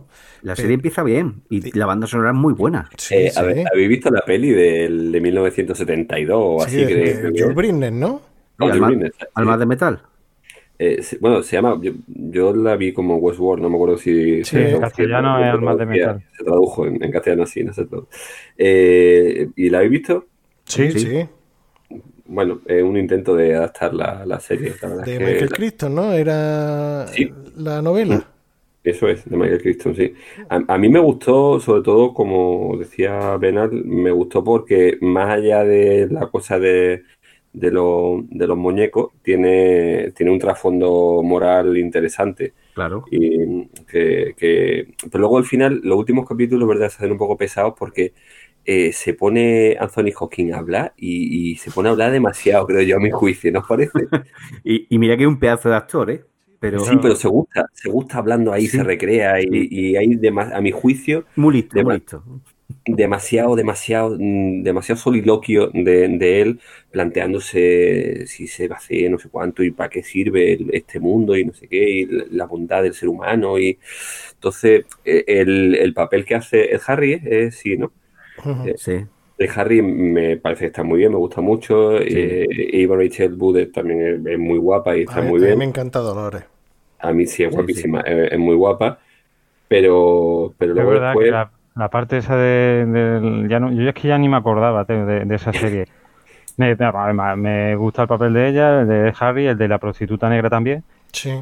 Pero, pero tío, es que es verdad lo que digo, es que es verdad que después hay charlas ahí y, y como la de eh, el arquitecto este del maestro de la llave, lo que sea de Matrix 2, hay una- unos charlones ahí para mierda. Sí, yo creo que son, que son excesivos y que cansan mucho a, me parece a mí, o que hacen muy tedioso el que avance el capítulo. A veces hay capítulos que están muy bien, pero otros capítulos dice, están ahí alargando esto que tampoco hace falta. Pero, pero es verdad que también hay escenas muy chulas y, y que también, a mí no me, vaya, me, me gustó la serie, pero terminamos la primera temporada y mi mujer dijo, yo ya, ya me he quedado ahí, ahí está bien, yo no quiero seguir viendo más. ¿Para qué seguir, no? Eso, ¿para qué? Yo ya para mí he terminado. Y dije, no, hombre, no, vamos a darle una oportunidad porque dicen que está muy bien. Es verdad que todas las críticas de la segunda y tercera temporada dicen que es muy buena. Yo me quedé, Y- me quedé igual. Es que ya eh, me ha matado. Las últimas charlas de Anthony Hawking me han matado. Digo, bueno, pues nada, ¿qué vamos a hacer? Y empecé a ver la segunda temporada, el primer episodio. De hecho, mm, tardé en verlo. O sea, tardé, eh, poco antes de que empezara la tercera temporada, me dije, bueno, voy a retomar la segunda para llegar bien a la tercera. Y me quedé en la mitad del primer episodio de la segunda temporada, en plan, tío, que, tío, ¿qué, estoy viendo, no? Como, como el meme este de los Simpsons, haz algo, ¿no? no sé, bueno, pues ya está. Y lo, lo dejé ahí abandonado y no, no tengo pensado retomarlo.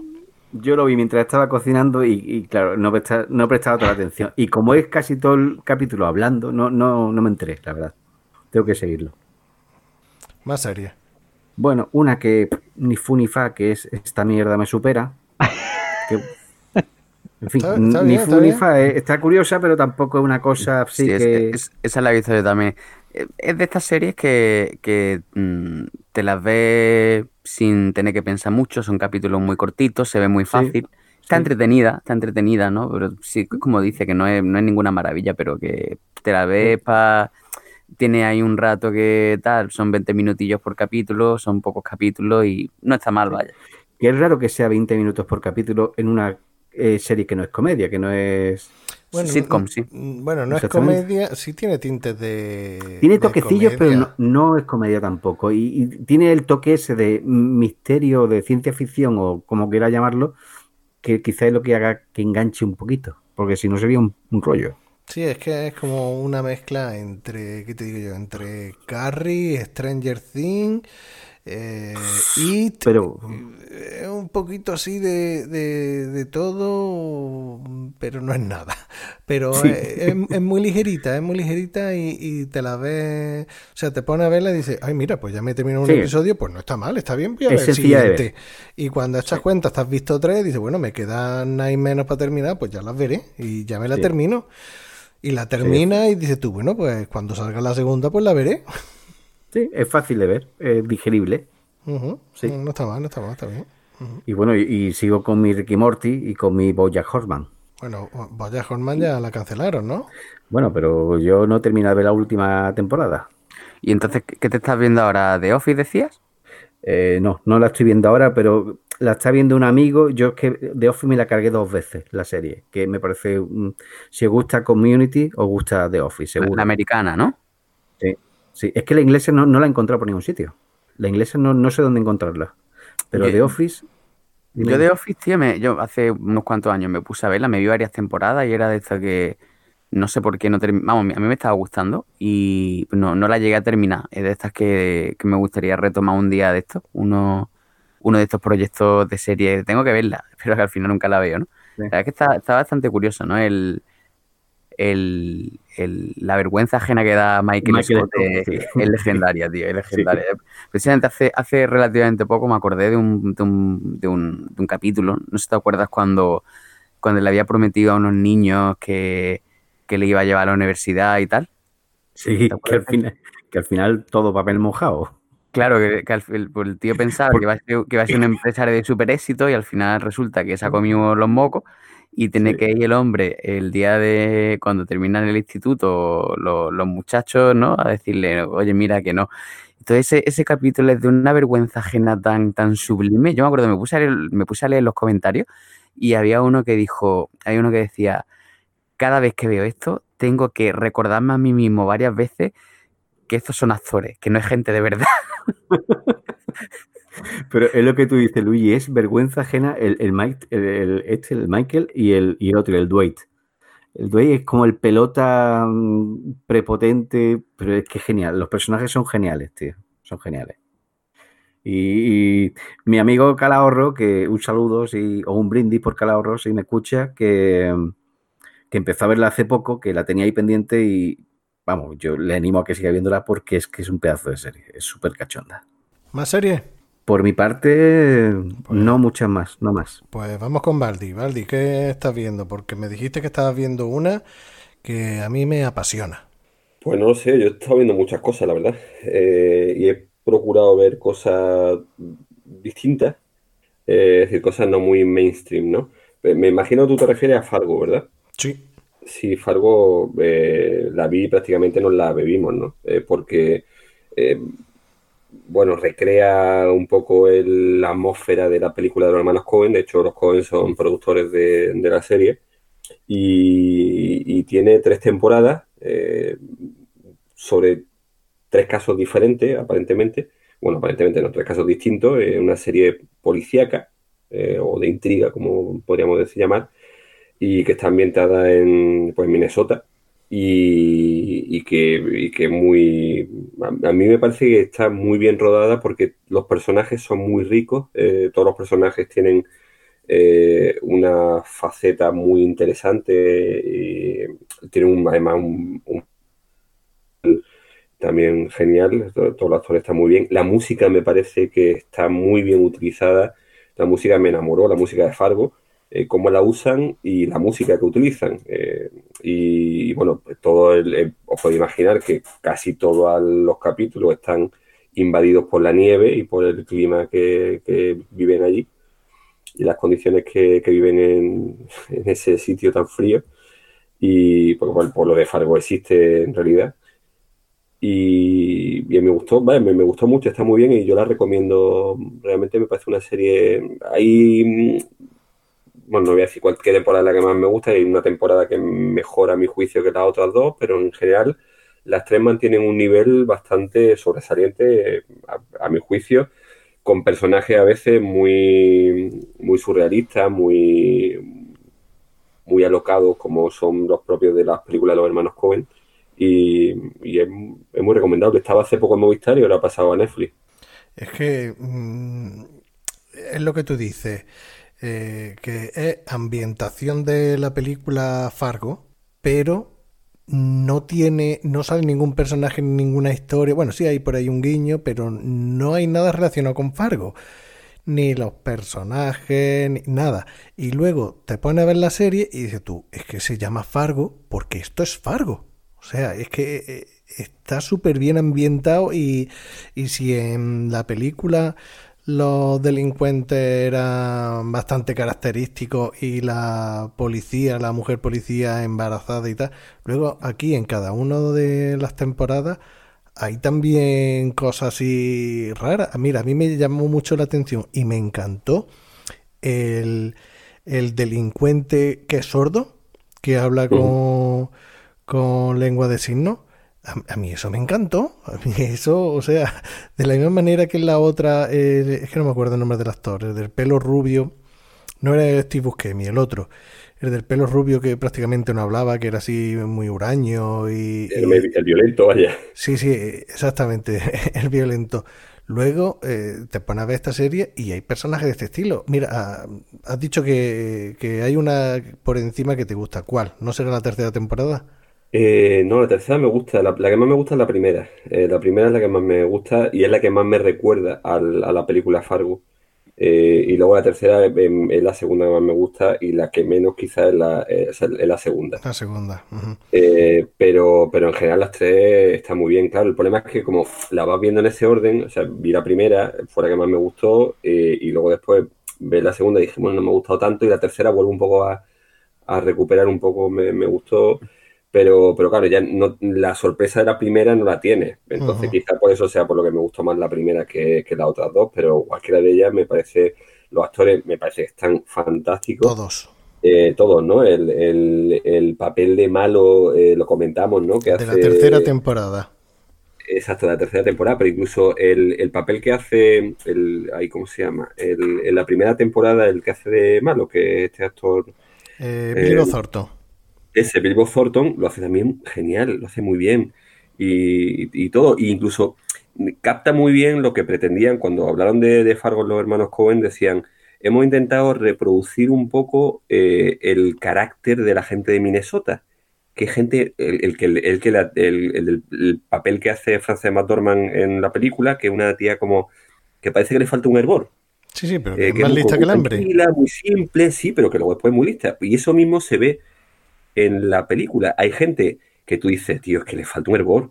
No como los propios niños del, transportista, por ejemplo. O, ¿te acuerdas? O, el propio protagonista, el, que se me ha envuelto en todas las cosas, que dice, tío, es que de verdad a veces te, se busca lo que le pasa, ¿no? Mm. Y, es porque dice, es que es tonto, realmente es, tan simple que es tonto. Entonces, eso lo, transmite muy bien y de verdad la serie a mí me gustó mucho en general todo, la ambientación, la música, eh, es muy recomendable si, si te gusta ese tipo de cine, claro. A mí, mira, por ejemplo, Carrie Coon, que sale de policía también en la serie, a mí mm. esa mujer me tiene enamorado. Desde que, desde que la vi en The Leftovers de HBO, mm. eh, a ella me, me, dejó enamorado y aquí en, en Fargo está, está otra vez de rechupete. Vaya. Es la policía de la, tercera temporada. Sí, sí, sí. Es que a mí la tercera temporada, la, junto con la primera, la que más me, la que más me gusta. Que, la tercera hay que reconocer que está muy bien, muy bien, haciendo un doble papel. Eh, el actor inglés, eh, ah, mi cabeza, como. Eh, iba a decir Edward Norton. No. Igual McGregor. Igual McGregor. Igual McGregor. que cuando me di cuenta. escocés, sí, perdón, sí, tiene razón. Británico, escocés, sí. cuando me di cuenta dije, coño, si es que el mismo. Eh, eh, lo ve al principio y me, costó como un par de episodios darme cuenta que estaba haciendo el mismo dos papeles distintos, de dos hermanos diferentes. Lo hace muy bien, no solamente en la caracterización, sino en, su forma de, comportarse. Y me pareció que, lo hace muy bien, que no es que él se caracterice por, ser un gran actor, a excepción de Trainspotting, que ya sé que le gusta a Luigi, pero Yo de lo que, de lo que comentabais del carácter de la gente de Minnesota, eh, que también la película y tal, yo recuerdo que mm, eh, cuando vi, yo primero la, vi la película en español, ¿no? ¿Tú has visto la serie? Yo vi, yo vi una temporada y, me gustó, pero de lo, lo, mismo, ¿no? Lo típico que luego cuando llega la segunda, a ver si la veo y luego acaban no viéndola, ¿no? Y me acuerdo que la primera temporada la vi me, y me gustó mucho pero había hace tiempo y vamos, no, no tengo, no la tengo demasiado fresca. Y luego lo que decía de la, del, del tema de la, de la peli, que el, el doblaje te, el, no sé, era, era como que el, te ponía una, una voz de, de, tonto a la gente, que luego tú lo ves en la versión original y es que te queda como más natural, porque tú luego tú, tú veías la, tú, tú ves Fargo, la película en, en versión doblada, es que hay algunos personajes que te lo ponen como, como si fueran con voz de subnormal, con perdón de la, de la palabra. Y, y, nada, y el, realmente en la versión original el acento es que se, se, se ve mucho más y queda mucho mejor. Un poco pues, la típica polémica que tenemos aquí siempre con el doblaje y la versión original, ¿no? Que realmente pues que es mucho mejor. Y a mí, a mí, a mí la película me gusta mucho y la serie, pues vi la primera temporada y me gustó mucho. La, las otras dos a ver si un día de estos me pongo y las veo. Un, saludo también desde aquí al primer colectivo al que hemos ofendido, que es de los discapacitados intelectuales.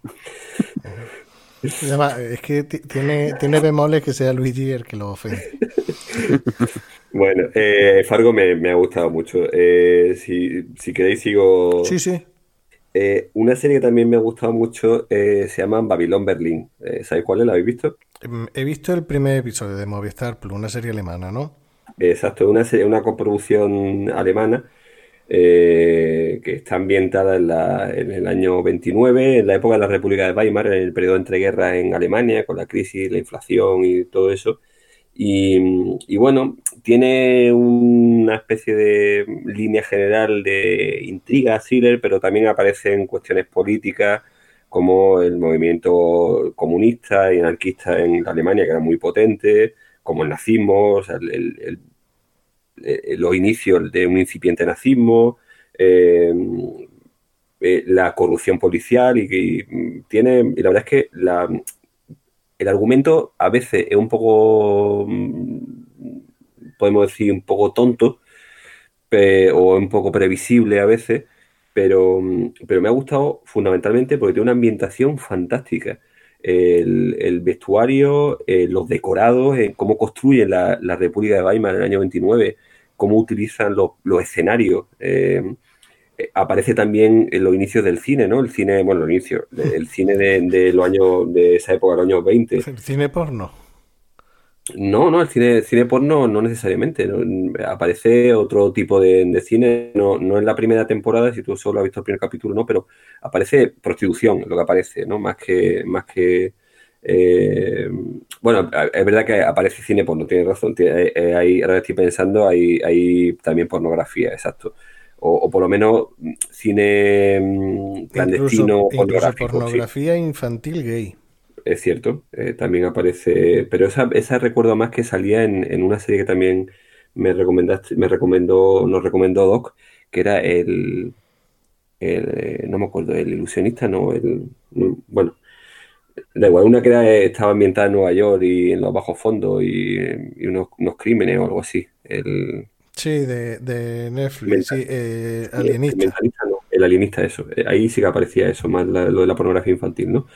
Pero sí que también aparece prostitución. Hay una protagonista que, quiere ser, eh, quiere trabajar en la policía, que, que es muy, muy pobre y muy humilde, y entonces también aparece muy bien cómo viven en esas condiciones hacinados, cómo se comparten también algunas casas, a veces gente que duerme durante el día y se va por la noche a trabajar y gente que entra a dormir y sale cuando entra el otro y como pisos compartidos, pero se llaman pisos de cama caliente, ¿no? Porque tú cuando llegabas tu, tu cama estaba caliente pues acaba de ir el otro, ¿no?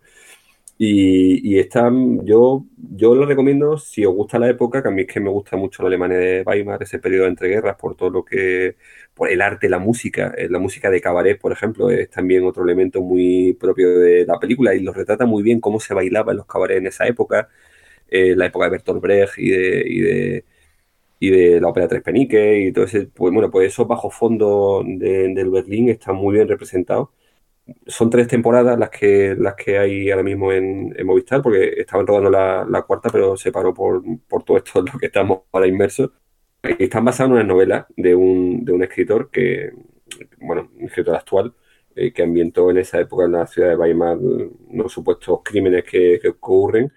Y, la verdad es que ha sido un éxito en toda Europa, no solamente en Alemania, sino en toda Europa. Y, y a mí me, me gustó no tanto por el, como digo, por el argumento, sino por todas las líneas que están ahí mezcladas, por la ambientación, por la música, por todo.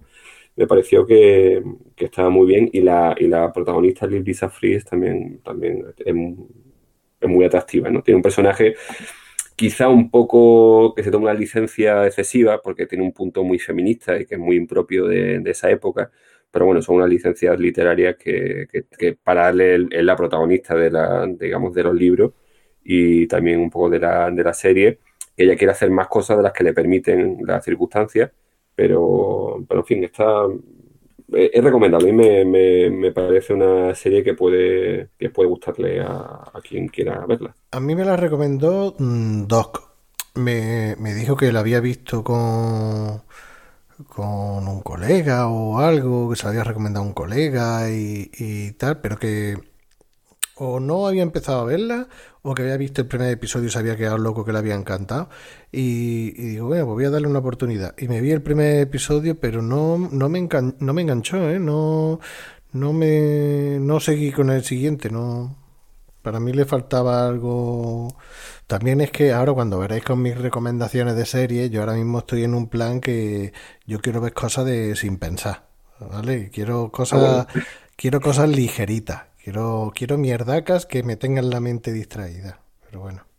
No, yo, fundamentalmente lo que estoy viendo son eh, son thrillers porque es lo que lo que le gusta a mi mujer y entonces vemos series juntos y, por eso eh, pues es lo que es lo que estoy viendo. Lo que pasa es que yo intento eh, buscar, bueno, pues no el típico thriller de, de consumo así de susto y cosas de esas, sino algo más elaborado y con algo más de, calidad, ¿no? Eh, que tengo un poco de exigencia.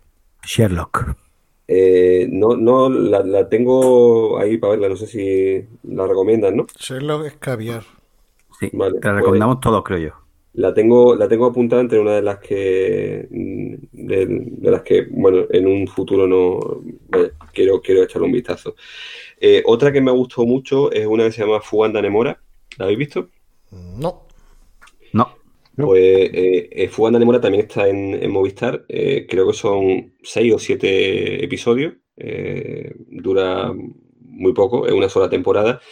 Y está basada en, en, real, está basada en una fuga auténtica que ocurrió en una prisión en el estado de Nueva York, en Nueva York, que se llama La Nemora, y que es una prisión de alta seguridad.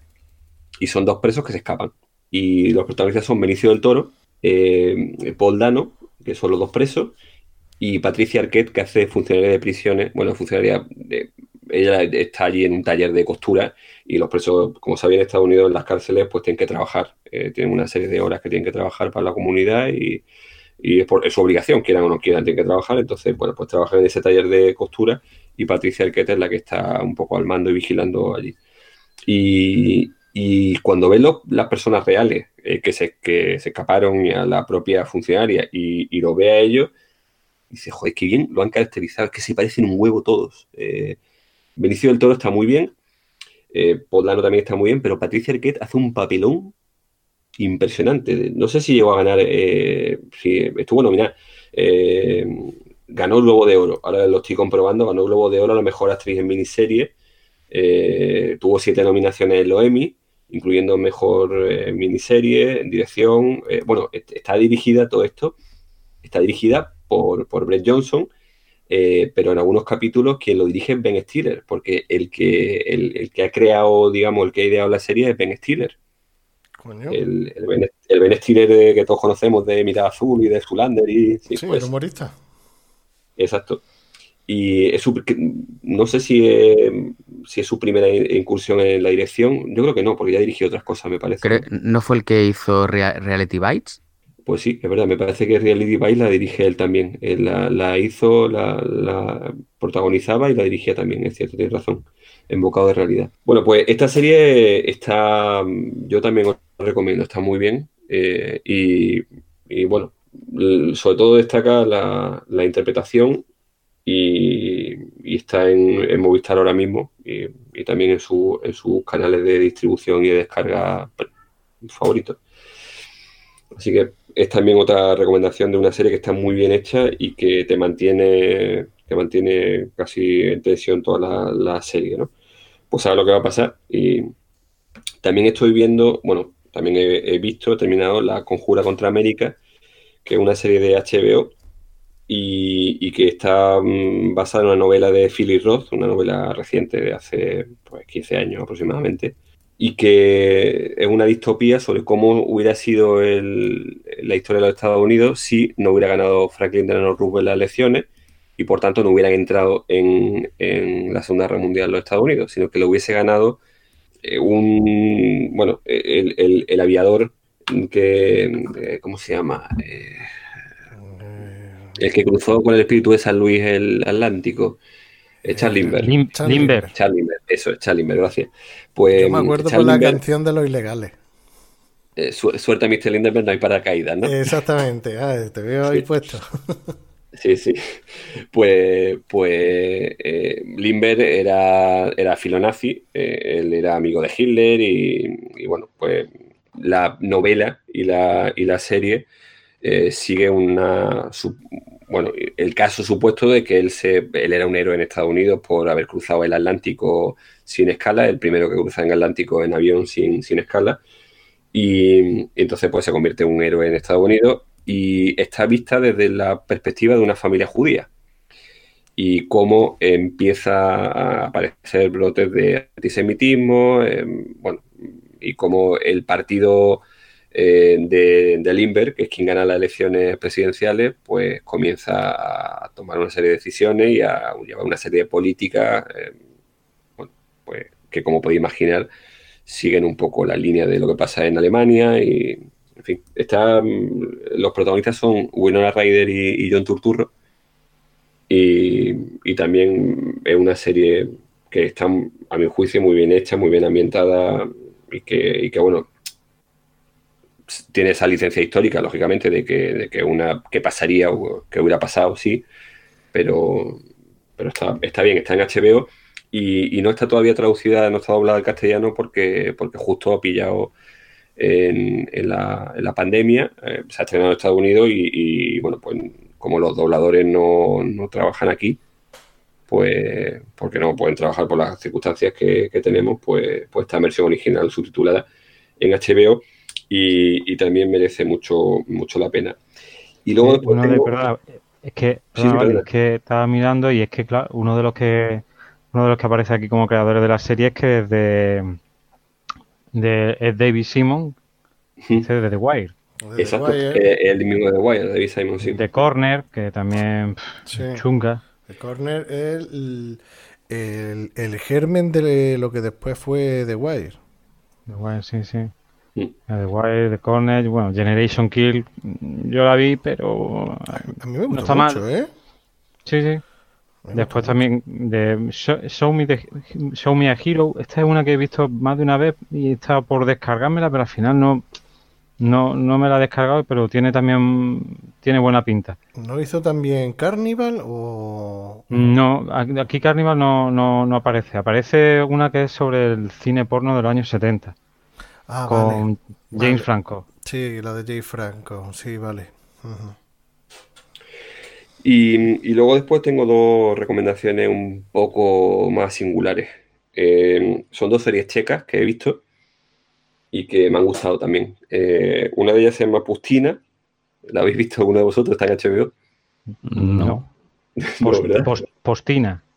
Pustina. Pustina, no.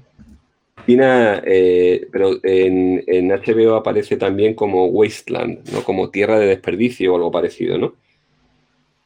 Eh, es una serie, como digo, una serie checa y, está ambientada en una especie de, pueblo eh, junto, a un, junto a una mina y, y es una mm, serie que destila pesimismo. Es una serie, bueno, hay también un, bueno, la, hija de la alcaldesa desaparece, una adolescente que desaparece y, y hay también rollo eh, políticos con respecto a, a si van a ampliar la mina y van a desalojar a todo el pueblo para poder ampliar la mina, entonces la gente no se quiere ir, hay gente que quiere eh, seguir en su pueblo, eh, otra gente vota a favor de desalojar y, y buscar el beneficio económico de, porque además va a dar más trabajo y tal. Y, y mientras tanto desaparece la hija de la alcaldesa y, bueno, y todo lo que ocurre es una serie muy deprimente, muy las propias casas las ves como sucias, o sea, es, como la, propia atmósfera está como cubierta de que no sabes si es humo de la, de la factoría de la, de la mina o, si es la propia niebla o si es el clima plomizo que hay. Eh, en fin, la, la serie, eh, no sé cuántos capítulos son, son muy pocos, serán como siete, ocho también, son, son pocos capítulos, pero, pero a mí me, la verdad es que me, me- me gustó, está, está bien hecha, es una serie muy bien hecha y que no es, no es fácil de ver, no es sencilla, porque ya os digo, es muy deprimente, muy opresiva, el- el- la atmósfera muy opresiva, pero, está bien. ¿Está qué? ¿Original subtitulado al español? No, no, está doblada, está doblada. Mm, vale. sí, mi- mi- a mi mujer le cuesta, ella no, es- no, es- no habla inglés y entonces le puede ver cosas en versión original, pero, pero prefiere no, no hacerlo. Sí, sí puede. checo, verlo en checo... no Ah, sé, pues yo hubiese, a mí me hubiese encantado verlo en checo, la verdad, sinceramente.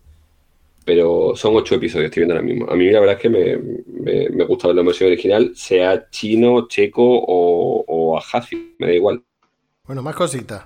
Pues otra, otra serie ya que para acabar que recomendaría es otra serie checa eh, que se llama The Sleepers eh, y, que, y que está ambientada en, en la Revolución de Terciopelo, en los momentos iniciales anteriores a la Revolución de Terciopelo y, y cómo unos disidentes políticos que, que habían huido a Inglaterra pues vuelven justo antes de, esa Revolución de Terciopelo y, y es una serie de espionaje eh, con donde aparecen bueno pues los entresijos de lo que es el aparato del Partido Comunista en la República Checa, bueno, en Checoslovaquia, lo que era Checoslovaquia.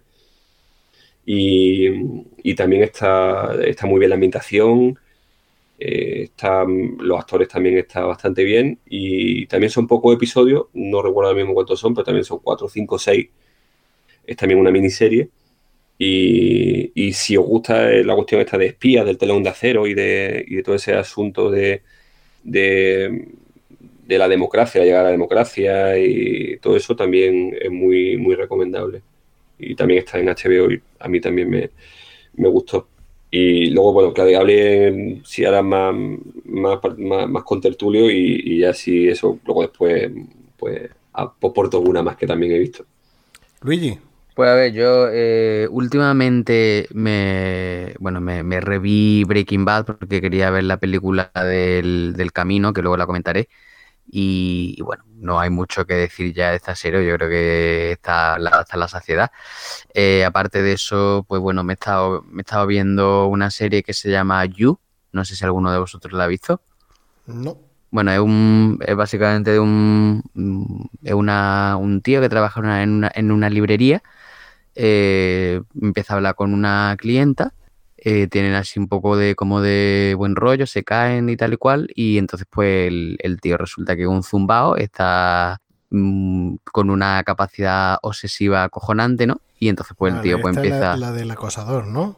Eh, sí, sí, vamos, mm, acosador, pero luego al final acaba, mm, digamos que no es, no es una relación en la que él vaya acosando a ella, sino que le sale bien, empiezan a, decir, acaban siendo pareja y tal, y se va viendo no solamente la, lo que él el prevé de un tío acosando a una tía, sino de, sino de que de cómo es luego esa, esa relación de, este tío con esta tía, ¿no? Y, no está mal, está, vamos, está entretenida. No, no, es una, no es una maravilla y tal, pero que se, se, puede, se, puede, se puede ver, vaya. Eh, luego, aparte de eso, pues me, me empecé a ver también la, segunda temporada de Sex Education, que me vi la primera que, me pareció que estaba, que estaba bien. Y me la empecé a ver y la tengo ahí un poco aparcada. No sé si vosotros visteis la primera temporada de Sex Education o, no. Yo las vi las dos seguidas porque me las recomendaron compañeras del trabajo y me daba una pereza, pero como vi toda la publicidad y todo de Netflix que tenía con la serie, la primera vez que salió, bueno, la primera temporada ni le eché cuenta. Y ahora con la segunda digo, bueno, pues voy a, voy a empezar a verla. Y oye, mm, está graciosa, no es la quintesencia, pero pues, para haber echado un ratito algo sin pretensiones y fácil de digerir, está bien. Pero eh, yo me lo vi antes del confitamiento. Sí, eso yo ya, te digo, la primera la vi en su momento y, me pareció que estaba, que estaba bien, que estaba entretenida, ¿no? Y la segunda empecé a verla y luego entre unas cosas y otras. Yo creo que fue ya cuando me puse cuando me puse con Breaking Bad, porque digo, coño, que está la película esta, a ver si me, veo la serie y luego me veo la película y tal, y la dejé un poco, la dejé un poco aparcada. Eh, también la quiero, la quiero retomar. Y después, aparte, pues también me vi. Te digo una cosa, a mí me gustó más la segunda temporada que la primera.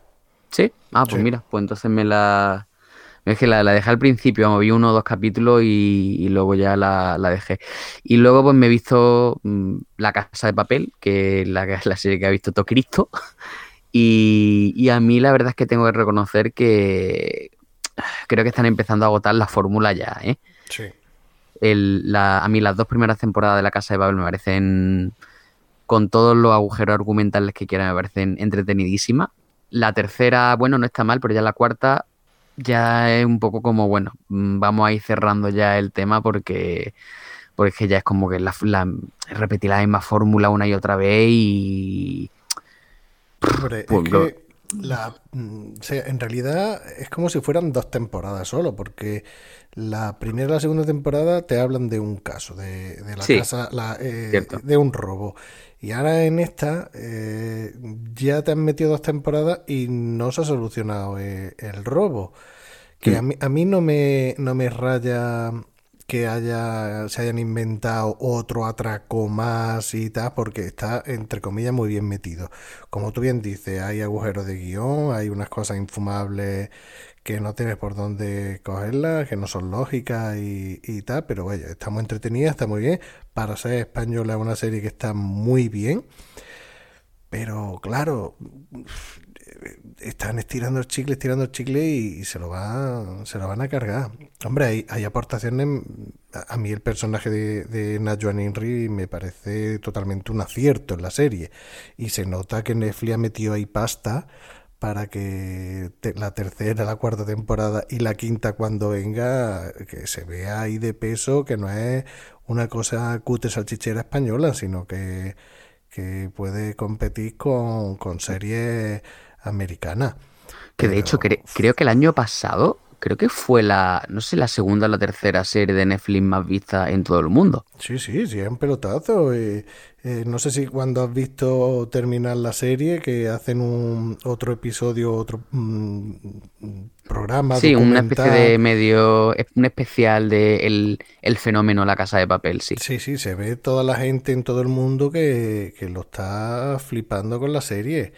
Pero, ¿yo qué quieres que te diga? Yo no la veo mm, que sí, que puede competir con otras series americanas o internacionales de calidad, pero dentro de esa línea de series para consumir mm, sin pretensiones. Que te digo yo, esto podría estar a la altura de la antigua serie esta de 24 de Sutherland.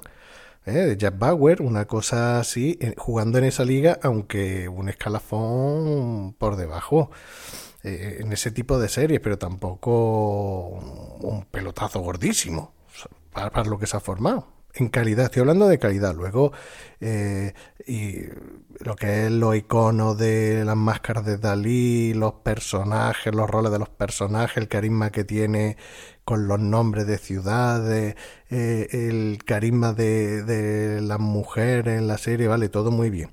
Pero yo la veo una serie que está agotando la fórmula y regular, regular. El carisma de la, bueno, menos el, el personaje de Úrsula Corberó, eh, Úrsula Corberó cada vez va a peor. O sea, en esta cuarta temporada, cada vez que sale, la serie baja el nivel.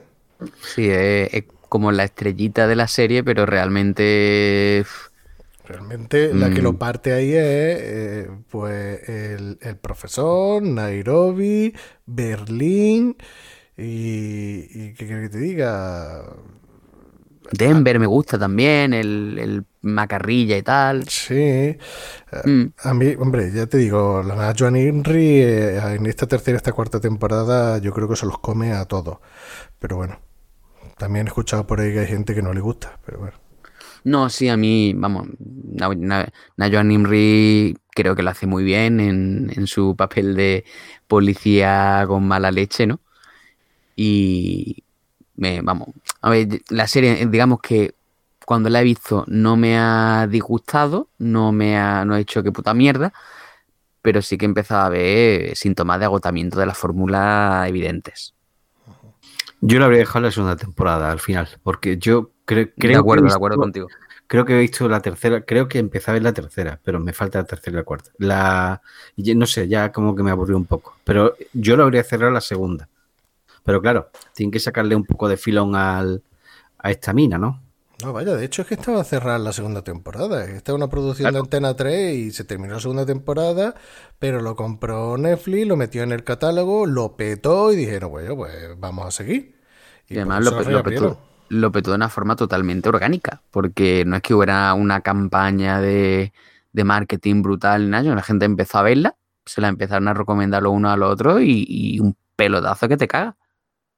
Y, y bueno, y luego pues también me he empezado a ver, eh, he empezado con, con Peaky Blinders, a ver, a ver qué tal. De momento hice el primero, Habla bien, los, los fucking Peaky Blinders, ¿no? los putos Peaky Blinders. Y vamos, el de momento tiene buena pinta. A ver, a ver cómo, cómo va. Está muy bien, está muy bien. A mí me parece que a Plisken no le gusta. No, sí, a mí sí me gusta. La... Lo decía de coña. Ah, vale, la que no me gusta la casa de papel. Pero a, a quien a quien le yo creo que quien la recomendó y a quien le Sí, gusta mucho Doc. era Doc, ¿no? Sí, Doc. Vamos, yo he terminado de verme ahora en, en esta racha la, la quinta temporada, ¿eh? Sí, la De última, la quinta. putos Blinders. Pues esa. Eh, no, no la había ni siquiera empezado. Bueno, me he colado aquí por la cara. Sigue Luigi. No, no, que, No, no, que- estaba que era- hablando de los Peaky. sí, que estaba diciendo eso, simplemente que, que he empezado a verla ahora y que de momento tiene buena pinta y que a ver cómo sigue. La, la tía Polly, no sé si lo sabéis, está, está muy perjudicada por el coronavirus. Sí, lo ¿Sí? leí el otro día. No, no, no sabía, no sabía. Eh, Helen Mac- McCrory, que es la protagonista, vaya, la actriz, está, está grave, está ingresada con coronavirus y está, estaba grave. Ostras. Joder. Pues luego estoy viendo, Yo eso lo leí hace, ahora, unas tres semanas o por ahí. ¿Todavía sigue ingresada y pocha? Yo fue lo, lo leí hace no tanto tiempo. Joder. No, está, pues, diciendo, está diciendo también que estoy viendo ahora aquí en Netflix que, que, está, que ha salido la segunda temporada de Afterlife, que mm, no sé si sabéis cuál es, la de Ricky Gervais, pero Sí. haciendo un papel o sea, en una serie que no es cómica, sino que es una serie seria, valga la redundancia, ¿no? Sí, no es cómica, pero suelta sus cositas. Sí, tiene, tiene su- sus puntos y tal, pero que en general la, la serie no es una serie de risa como podríamos esperar. Yo vi la primera, la primera temporada y me gustó, o sea que probablemente me vea la, la segunda también. A mí es que el tío ese no me... Mira que ese humor tan políticamente incorrecto me mola, pero no sé, no me termina de entusiasmar. Y bueno, básicamente pues eso, eso es lo que me estaba viendo así últimamente.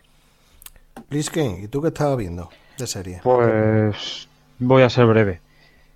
Como diría eh, Fidel Castro, Mm, porque es que no he visto apenas, apenas serie. Eh, la quinta temporada de Peaky Blinders, que, empecé a verla y bueno, me la ventilé en un par de semanillas, como mucho. Y básicamente eh, ya está. Bueno, he visto también una serie de... Escuché un podcast y hablaban sobre una serie de animación, Primal, bueno, Primal, perdón.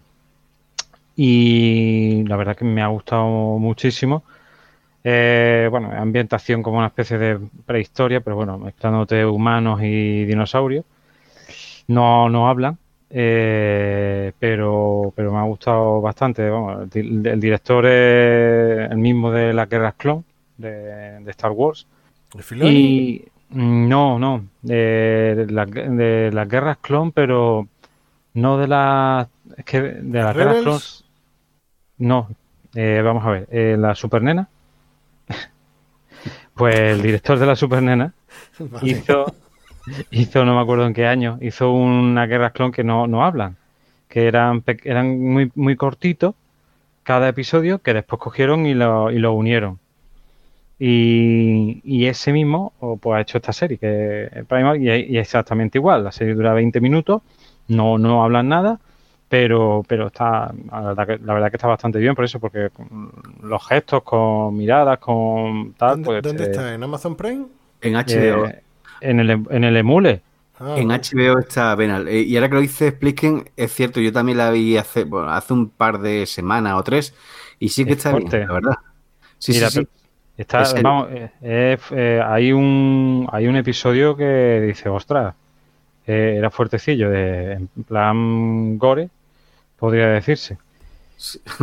Hay algunos cua- unos cuantos glores, sí. Sí, sí, pero no, pero la verdad que me, me, me, me- me sorprendió, vaya. Es corto y está, está muy chulo.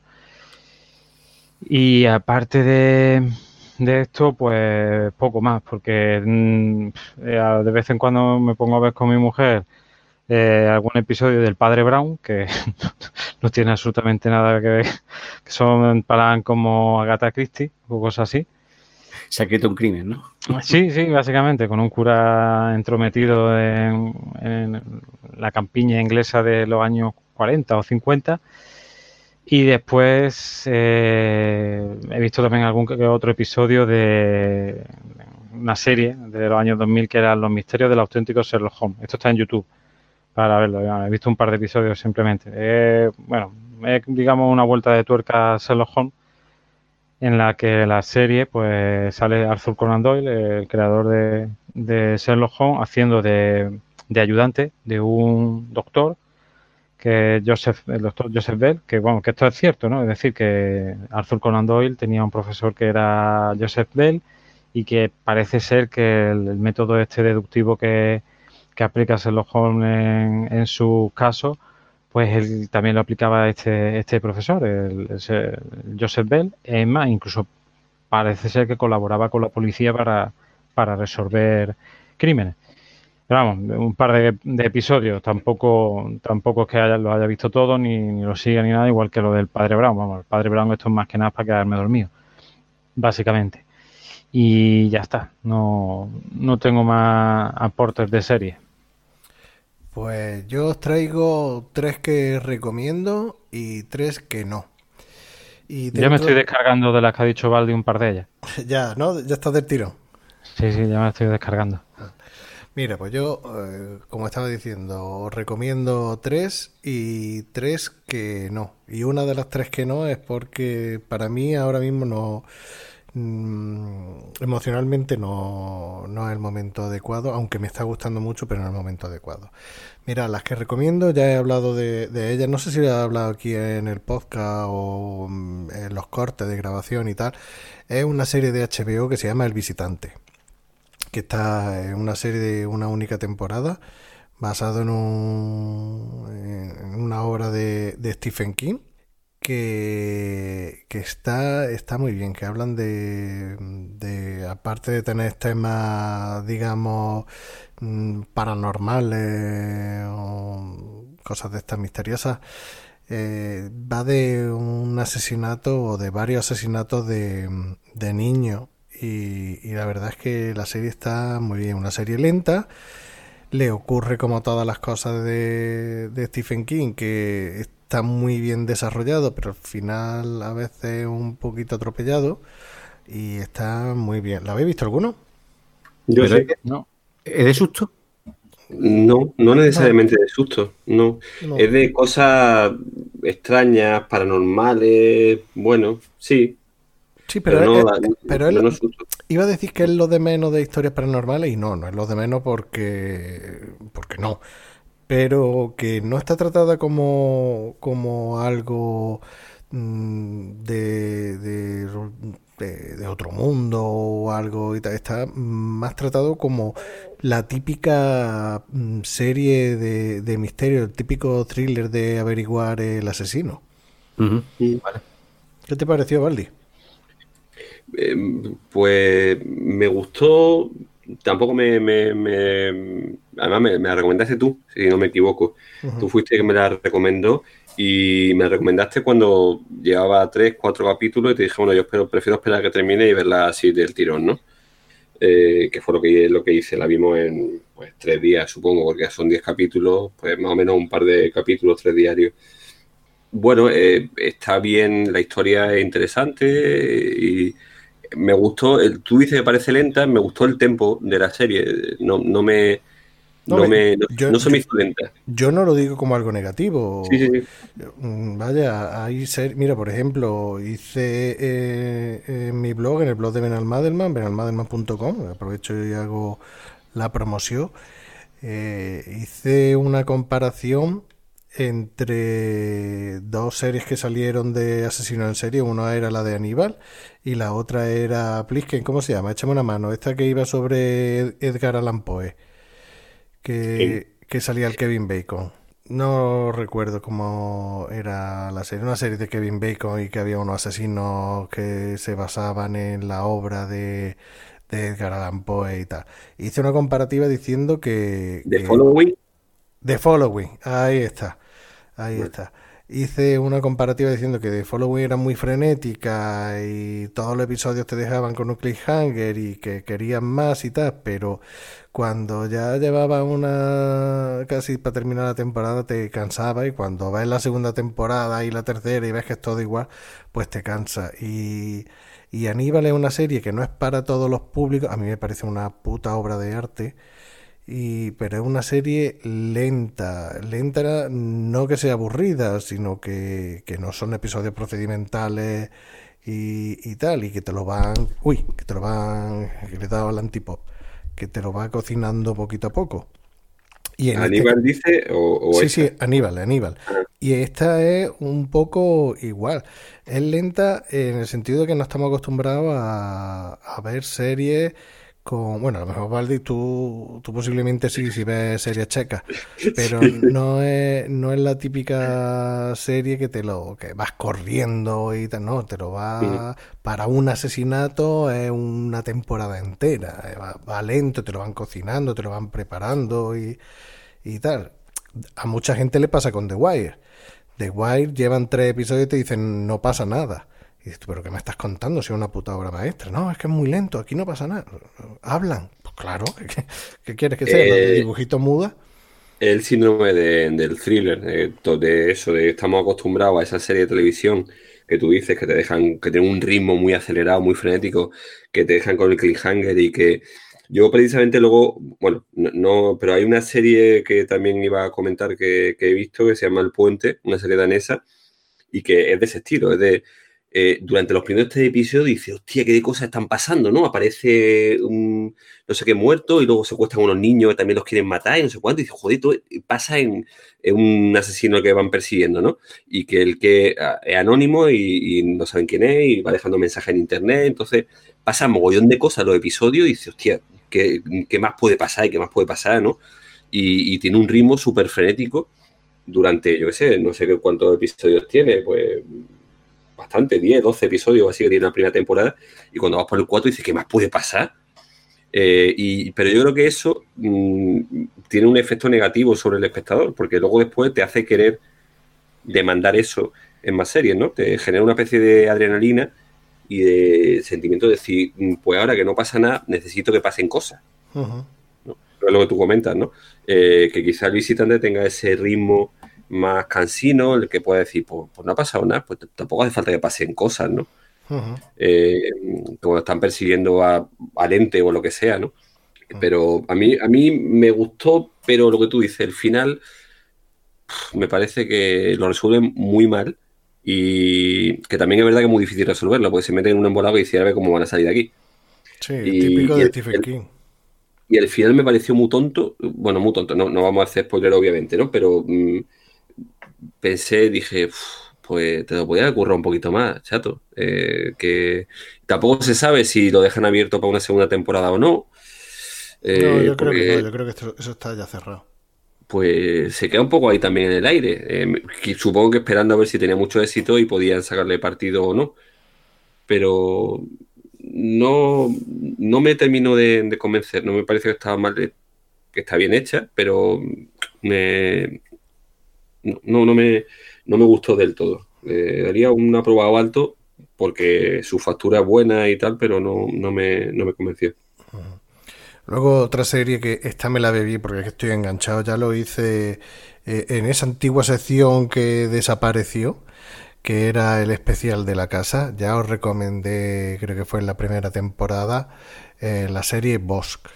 La serie Bosque está basada en una novela de de Connelly, de, del detective Boss, en Los Ángeles. Han hecho una adaptación de que era un veterano de, la guerra de Irak eh, y ahora han cambiado con las fechas y tal para que cuadre un poquito, pero bueno, tiene la, la esencia de estas novelas. Ahora lo hacen cada libro o a veces incluso mezclan dos y tres libros en una misma temporada. Y va por la sexta temporada, que la estrenaron pues hará dos o tres semanas y, y me lo bebí. Me lo bebí en, en, un fin de semana, me cargué la, la, serie porque la verdad es que está, a mí, a mí me encanta. Y es lo, y es mismo, es, temporada tiene uno o dos casos y te resuelve en ocho o diez episodios eso uno o dos casos. Y la verdad que está, está muy bien. A mí me, a mí me gusta mucho esa, esa serie. Está en Amazon, de hecho es eh, original de Amazon Prime. Supongo que no, que no la habéis visto ninguno. No, yo no. Eh, tampoco. El protagonista no. es, es, Titus Welliver, que para los frikis de Lost, digamos que era el que hacía de humo negro. Pero si el humo, el humo, negro no tenía personificación, ¿no? Era un humo negro, ¿no? No, bueno, sí. No, sí, lo hacía un actor. Sí, cuando, cuando, Supernatural. Cuando Jacob y el hermano estaban ah, vale. hablando, el hermano de Jacob. El hermano de Jacob, vale, vale, vale. El hermano chungo, vale, vale. Uh -huh. Vale, y luego eh, la joyita, la joyita de, de, este confinamiento, que estaba deseando que llegara el día, creo que era los miércoles, que estaba deseando que llegara el miércoles para verlo, y que cada episodio es mejor, y que cada temporada es mejor, y que tengo que decirle a Luigi que si no ha visto esto, ¿por qué cojones estaba viendo otra vez eh, Breaking Bad? Es Better Call Saul. La quinta temporada de Better Call Saul es simplemente espectacular. Y los fans de Breaking Bad, si no la estáis viendo, no sé qué cojones estáis haciendo en este confinamiento sin verlo. Me quedé en la tercera, tío. Pues está, está espectacular. O sea, ha llegado a un punto en el que dices tú, Breaking Bad, que te va a coger, que te va a coger porque está a un nivel muy, muy, muy alto. Y en esta quinta temporada tiene momentos épicos que no tiene absolutamente nada que envidiar la- a las últimas temporadas de Breaking Bad. Yo ahora tengo también apuntado como pendiente de ver. Pero, pero es que me da pereza, porque son cinco temporadas. Y Bueno, pero son los episodios, los números de episodios son cortitos, no son 24 episodios por temporada, ni son 12. Son 8 o pero 10. las primeras también, las primeras también merece la pena. Sí, sí, claro. Es que ves la evolución de, de, de. De Goodman. Saúl. Bueno, que, que ni siquiera se llama Saul Goodman, que se ve cómo se cambia el nombre y de dónde viene Sí. que se cambia el nombre y viene todo y vas comprendiendo cómo el personaje que tenía en Breaking Bad eh, es así. Lo ves desde el principio y no solamente eso, ves a Mike, ves a, a muchos, no, para no hacer spoilers, ves a muchos más personajes de que salían en, en Breaking Bad. Y aquí también el personaje sufre un cambio de Sí, personalidad. Sí, sí, eh, una evolución también. Ya te digo, es que eh, es un, digamos que hay mucho paralelismo entre, entre Heisenberg y, y Saul Goodman. El cambio ese de, de cómo se vuelve malo. Sí, pues yo, yo en esta me, me- me volvió a pasar lo mismo que creo que ya he comentado, ¿no? Yo vi la primera temporada y luego cuando, en, en su momento cuando, cuando salió, ¿no? Y luego esto de que sale la segunda y dice, ah, a ver si la veo. Y luego al final, entre unas cosas y otras, pues no- mm, acabas mm, no viéndola, ¿no? Y es otra de las que quiero también retomar un día de esto. Entonces, eh, digamos que mantiene el nivel y va para arriba, ¿no? Es que, es que dices tú, me estoy viendo Breaking Bad para ver el camino. Y, y es que te tienes que ver Breaking Bad para ver Better Call Saul. Porque incluso ha salido ahora a raíz de esta quinta temporada eh, escenas de, de Breaking Bad que las vimos en- su momento y pasaron desapercibidas. Y ahora te pones a ver Breaking Bad y dices tú, Vince Gillian, qué hijo de puta eres si tenías pensado esto o, o que lo has hilado porque queda de puta madre y en aquel momento no nos dimos cuenta. O sea, es una puta maravilla. Esta quinta temporada, cada temporada de Breaking Bad, o sea, de, perdón, de Better Call Saul, es mejor que la anterior. Y te quedas diciendo, hostia, qué guapo, hostia, qué guapo. Pero es que esta quinta temporada, esta quinta temporada está a un nivel altísimo. O sea, de, lo mejorcito de, de toda la serie. Y ya te digo, toda la serie tiene un nivel muy alto. Lo que pasa que, claro, tiene entre otras cosas el estigma de ser eh, una precuela de, de Breaking Bad. Entonces es como, sí, lo están haciendo para eh, aprovecharse el tirón de Breaking Bad, para que no se acabe... No, no, no. Esto es un producto... Luego habrá que ver cómo la cierran, pero actualmente como está, está, está estupenda, es una pasada. Y no creo que le quede muchas más temporadas. Yo creo que en la siguiente temporada ya se debería de cerrar la serie. Y si le ponen dos temporadas más, ya están estirando un poquito el chicle. O sea que... Pues de puta madre, Benal, porque la verdad es que no sabía muy, muy bien qué ver ahora mismo, pero Breaking Bad sí que. O sea, Breaking Bad, eh, Better Saul mm, la tenía ahí pendiente y, y me la has recordado, tío. Y luego viene la mm, recomendación, no recomendación. Y es una serie que no he terminado de ver de, de Amazon Prime, que se llama 000. Es una serie que te habla sobre el tráfico de droga en tres, líneas o en tres aspectos fundamentales, que uno son lo- los que venden las mercancías por mayor, está situada esa parte en México. Luego habría otra parte que son unos británicos que eh, se dedican a transportar eh, de manera entre comillas legal para que no le pillen eh, la droga desde México a Italia y la mafia italiana es la otra rama de, de la serie. Y es una serie que, que tiene mucha calidad. Eh, creo que es una serie italiana, lo estoy diciendo de memoria, ¿eh? Me parece que es una serie italiana. Pero está muy, muy, muy bien hecha. Lo que pasa es que es muy, muy mal rollista. Muy mal rollista. Porque en México te hablan de de lo, de la policía y del ejército y de las milicias que hay y de cómo la policía está toda comprada y tal. La parte de los transportistas, cómo se llevan la droga en, grandes petroleros o grandes barcos a través de, de África y todos los mamoneos que tiene para llevar la droga desde México hasta Italia y luego los chanchullos que tienen entre sí la- las distintas facciones de la mafia o la camorra italiana entre sí y da muy mal rollo, o sea, tan mal rollo que yo la, la he abandonado por dos veces, pero no porque no me guste, sino porque esta no es una serie que digas tú, bueno, no tengo nada que hacer este fin de semana, en este fin de semana me voy a ver todos los episodios. Yo por lo menos no he podido. Esto es para ver un episodio, te quedas con el mal cuerpo, te relaja un poquito y al día siguiente o dentro de otros días o la semana siguiente te ves otro episodio. Esto no es una serie de, de maratones. Y está muy bien, está muy bien. Pero, ya te digo, para mí no es el momento. Igual que tampoco fue, que ya lo dije en el programa de Midsommar, tampoco fue el momento adecuado para ver Midsommar. Pero está bien. Y me la, me la recomendó, bueno, me la recomendó. Yo ya había empezado a verla y hace unos días me, me dijo Doc, hostia, qué, qué serie más guapa y tal. Y digo, sí, pero la tengo ahí aparcada, ya, ya la volveré a retomar y, y tal. Y se llama 000. Supongo que tampoco la habréis visto, ¿no? No, yo no. No. Yo tampoco le había echado un ojo en, porque la había visto anunciada en Amazon y, y la tenía también, o sea, me había traído el, eh, la temática y la pinta, de una pinta y también es otra de las cosas que tengo pendientes de, de ver. Igual que Hunter, no sé si tú la has visto, Sí, esa me la vi.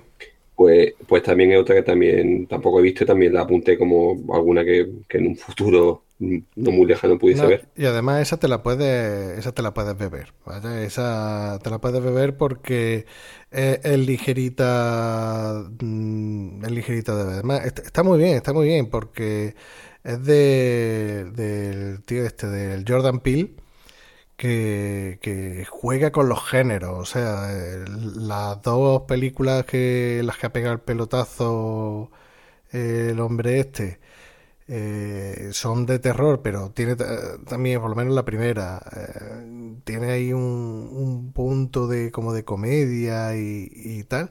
Y en este juega con los géneros. Eh, se supone que es una serie de, mm, de espía, pero luego tiene drama, luego tiene unas partes de comedia súper claras. Es una cosa súper rara. Te terminas de, de ver a lo mejor un episodio y dices tú, ¿qué he visto? Esto es una cosa rara, no lo he visto esto antes. Lo que pasa que a mí me parece que sí tiene que, al jugar con tantos géneros, sí tiene que, que, mm, trabajar un poquito, a lo mejor esta primera temporada no le ha quedado tan bien, dentro que a mí me ha gustado.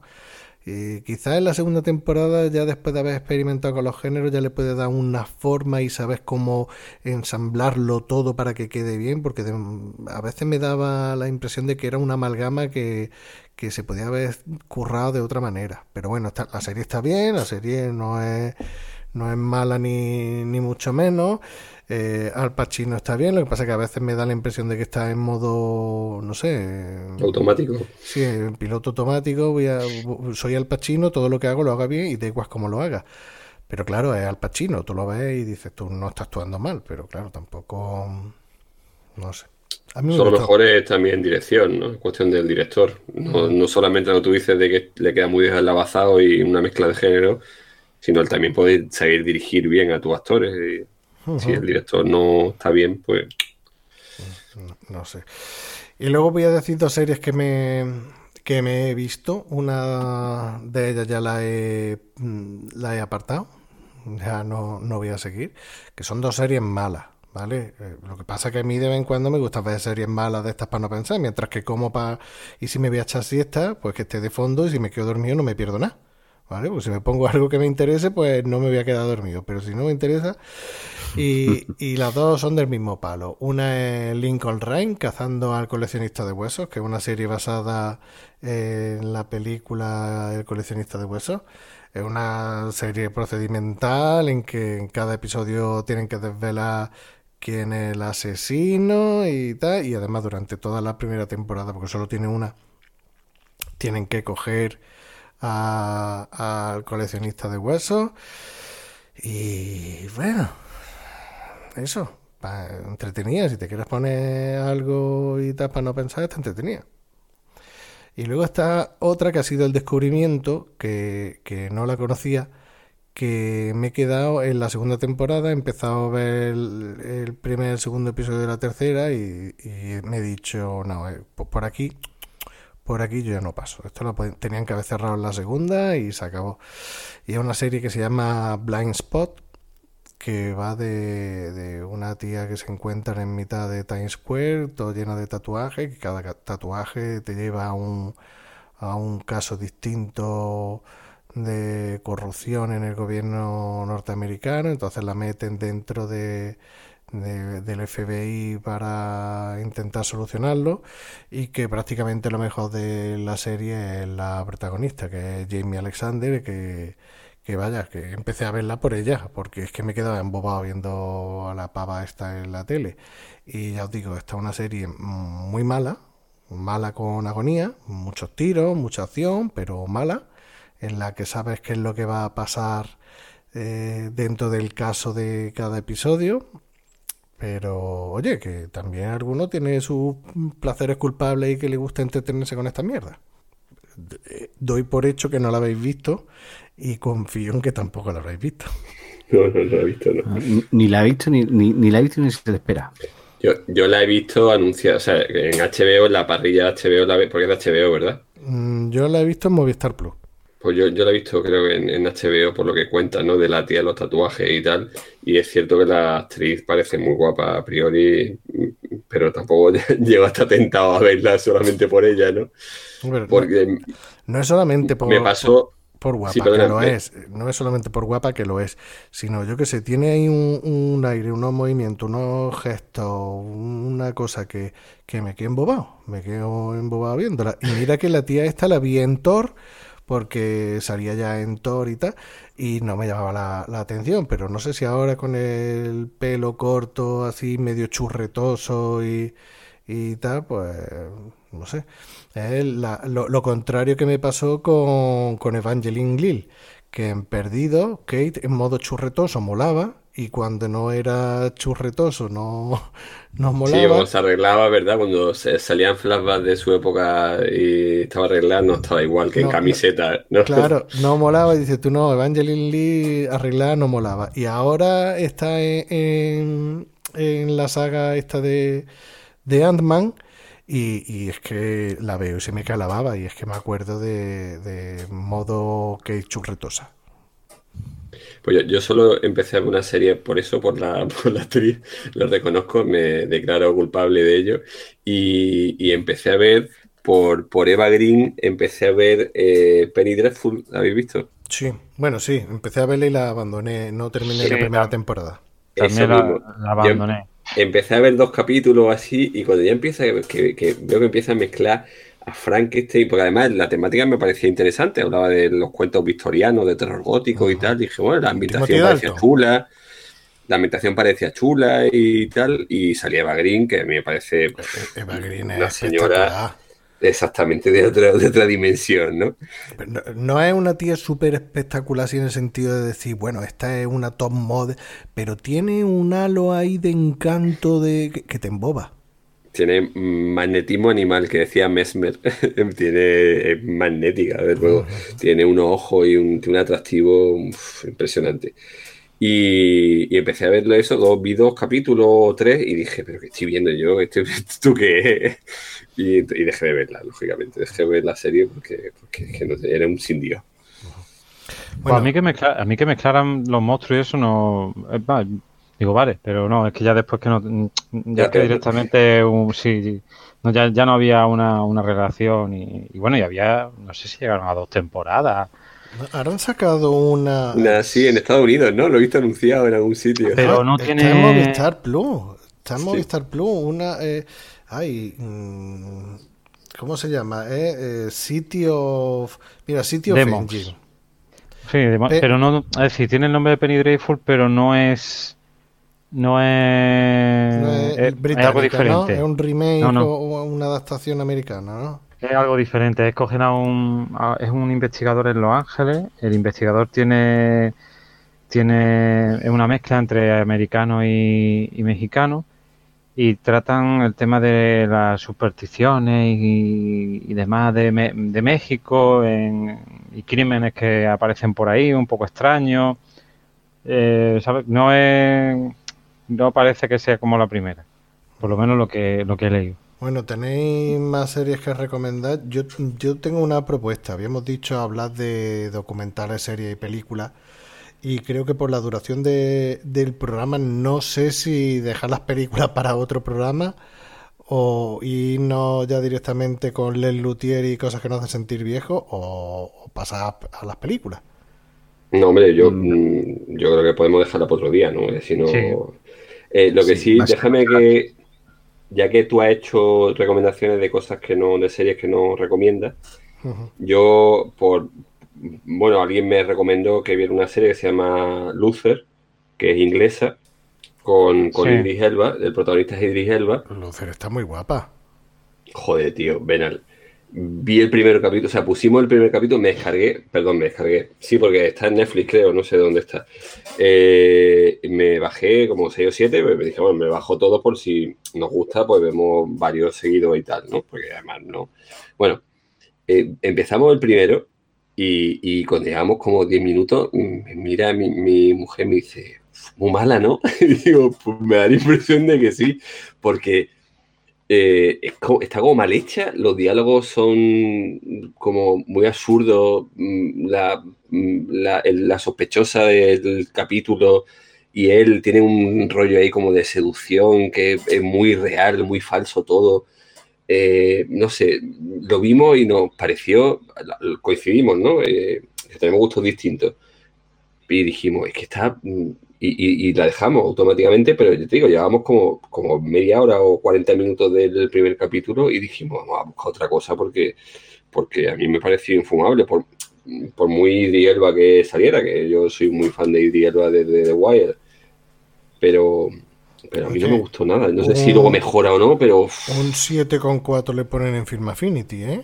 sí, sí, sí, sí, por eso y me lo recomendaron y yo vi y Yo la primera y segunda temporada sí, sí recuerdo que me gustaron bastante. Ya después la tercera hubo ahí algo que ya me descuadró un poco y no y ya no, no la terminé de ver, pero ya no, no seguí viendo la cuarta.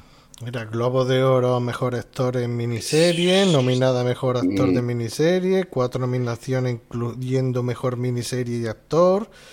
Estoy hablando de Emmy, Globos de Oro, premios BAFTA.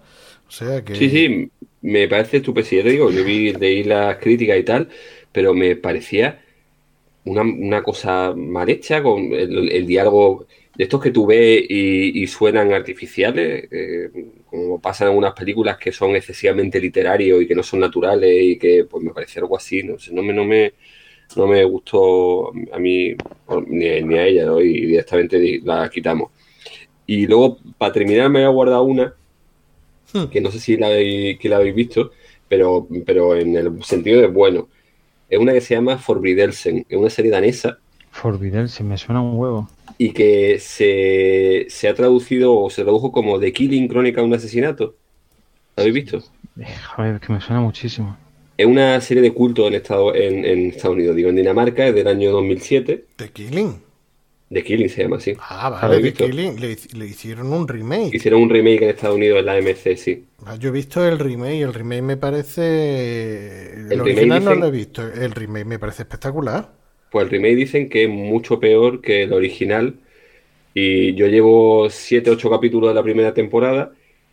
Y, y la verdad es que mm, me está gustando. Tampoco de momento me parece que sea para tanto. Pero se convirtió en una serie de culto en, en Dinamarca, en el Reino Unido, en Alemania, en Holanda, en mogollón de países. Porque, porque de hecho en, en Dinamarca hicieron 10 capítulos y, y de la primera temporada la gente se quedó con ganas de más y hicieron otros 10 más. De la, entonces la primera temporada tiene 20 y las otras dos temporadas tienen 10 cada uno de ellos. Me he confundido con Pero- Balander. Me he confundido con Balander. No, esa no la he visto. Eh, y, y, pero bueno, eh, era por si, por si la habéis visto. De momento llevo siete episodios y está muy bien. La serie danesa, mm, pues dicen que, eh, los críticos de serie, que yo no, evidentemente no soy un crítico de cine, que, que están bien. Entonces he tirado también no solo por las checas, sino por las danesas, la que os dije del puente. Y también tengo apuntada una que se llama Borgen, eh, que también es sobre corrupción política y ¿Cómo sobre se pronuncia? Borgen. Borgen. Borgen se llama. Eh, es una serie danesa que eso, que habla de la política y de una mujer que se convierte en primer ministro de, de Dinamarca y, y como hay distintas luchas por eso también aparece en esta serie en, en, en The Killing o en Forbidden Mira, aparece Para que te haga una idea, el remake de. eh, bueno, la serie que se llamaba The Killing, eh, la versión americana, tuvo tanto éxito entre comillas.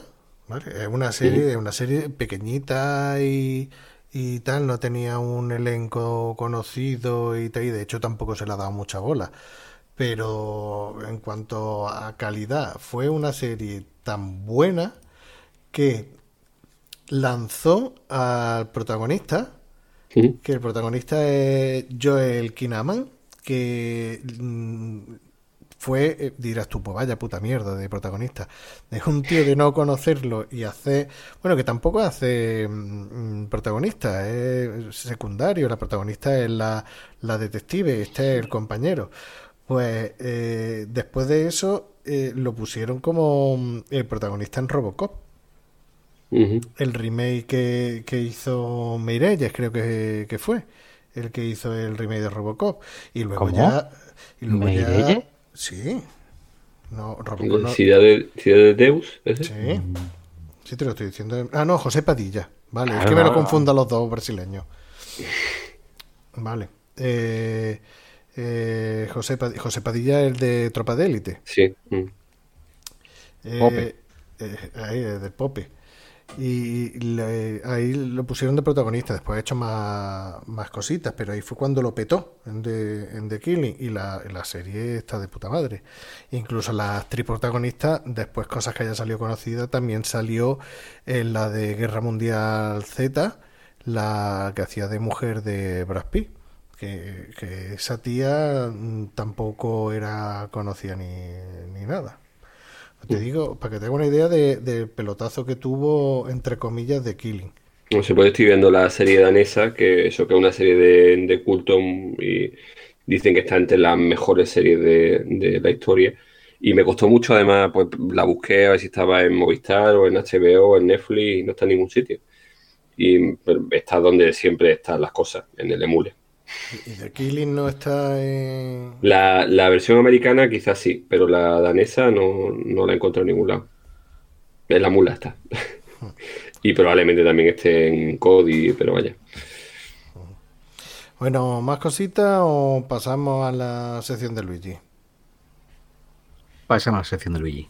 Bueno, pues nada, porque eh, queda en el Jesús Tintero hacer otro día. Mira, lo podemos hacer la semana que viene. Podemos hacer uno para hablar nada más que de las películas que hemos estado viendo. Madre mía, si digo yo lo de Jesús Tintero.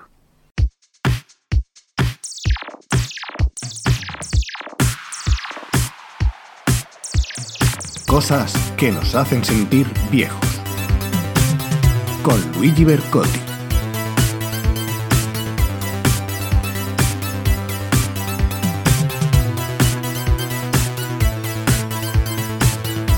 Aquí estamos una vez más con cosas que nos hacen sentir viejos, la sección que os arruinará el día, así que si lleváis un día regulero casi mejor que no lo escuchéis, porque os vais a sentir un poco mal, sobre todo porque la sección de hoy viene dedicada a una persona que, bueno, a un grupo, pero en concreto por una persona que ha muerto recientemente, que es el gran eh, Marcos Munstock, que es una probablemente la cabeza más visible de Le Luthiers y, Y brillante. En, todos los sentidos. y, y bueno, eh, Le Luthier, para quien no lo sepa, es un grupo cómico musical argentino que lleva medio siglo sobre los escenarios y, y que bueno, que lo que hacen es eh, crean sus propios instrumentos eh, y, y, bueno, componen sus canciones, componen la música, componen la letra, lo componen todo, ¿no? Que ustedes podrán comprar en el hall que está situado. En el, en- en el puesto que está instalado en el hall del teatro. Exactamente.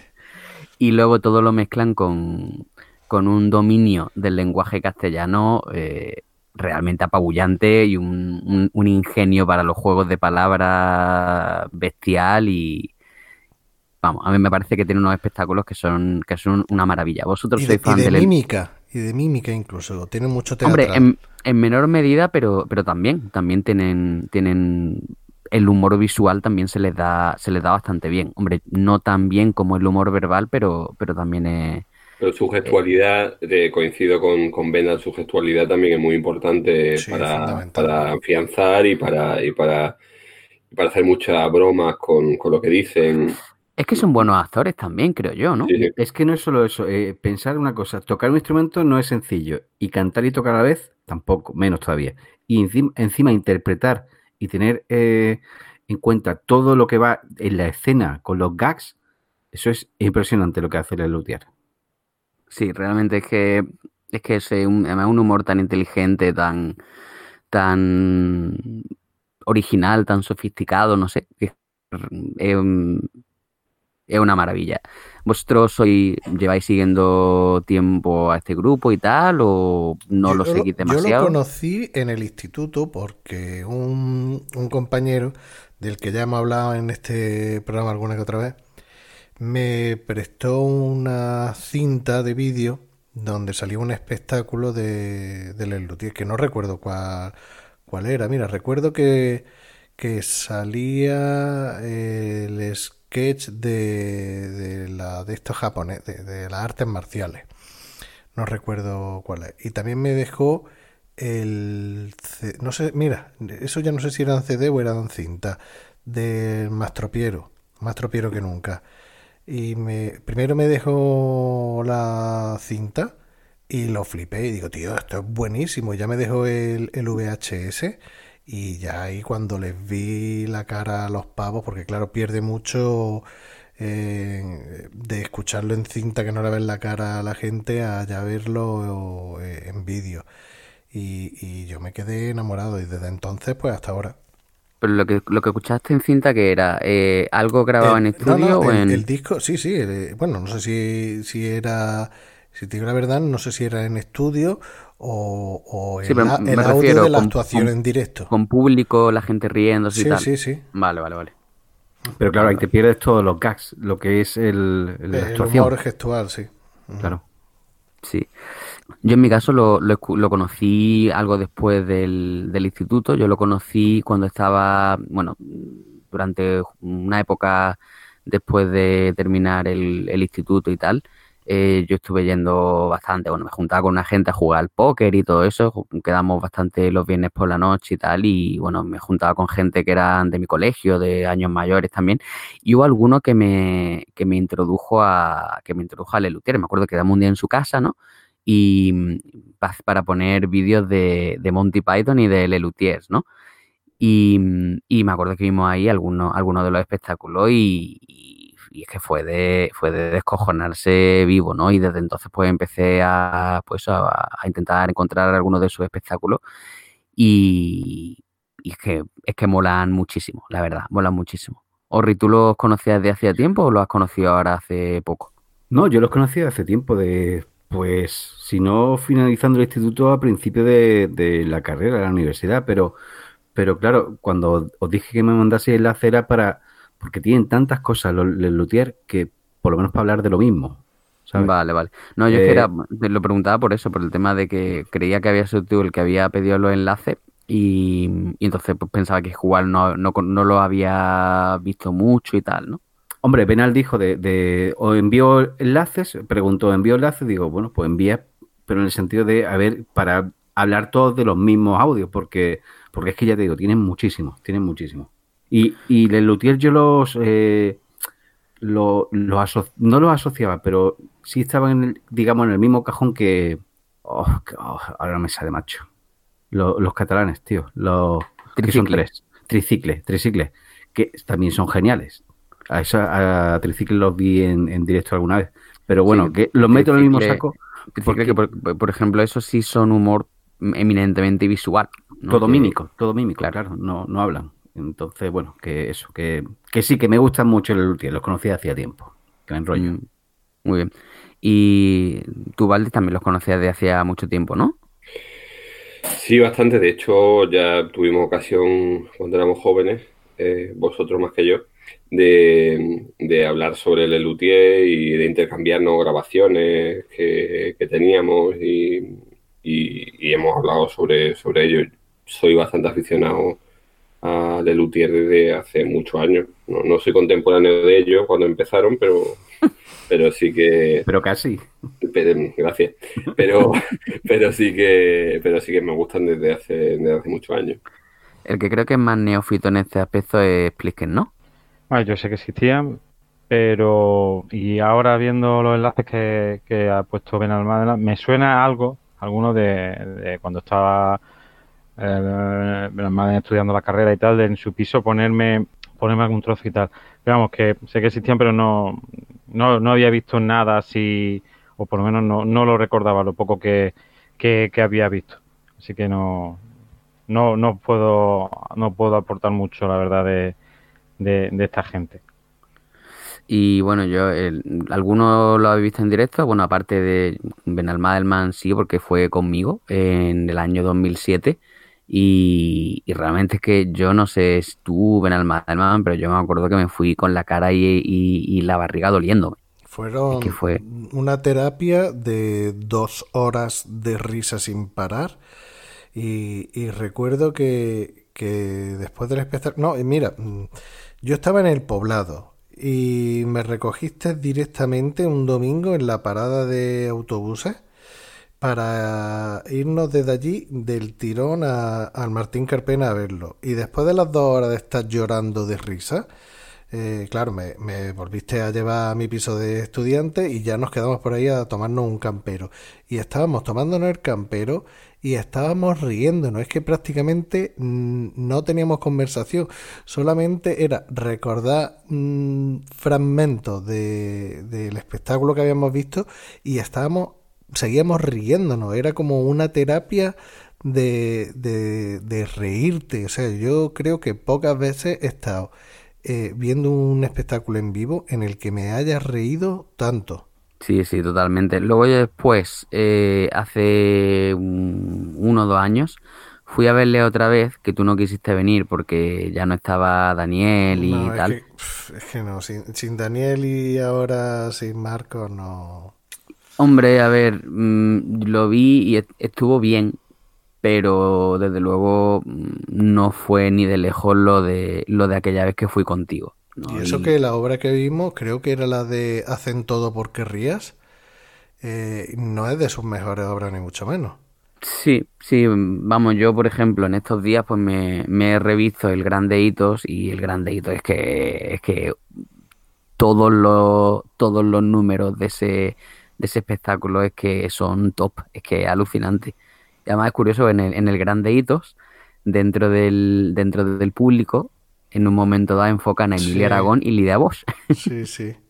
Sí, pues mira, tú eres más de grandeíto y yo soy de, de más tropiero que nunca cuando estaba e- el otro componente que Sí, lo... Ernesto Acher. Mm. Sí, que, que a mí ese tío me encantaba, me hacía muchísima gracia porque ese tiene uno de los de los sketches que más me gustan, pero con, yo creo que el que más me gusta, pero con mucha diferencia, El adelantado. que es el del adelantado de Don Rodrigo Díaz de Carrera.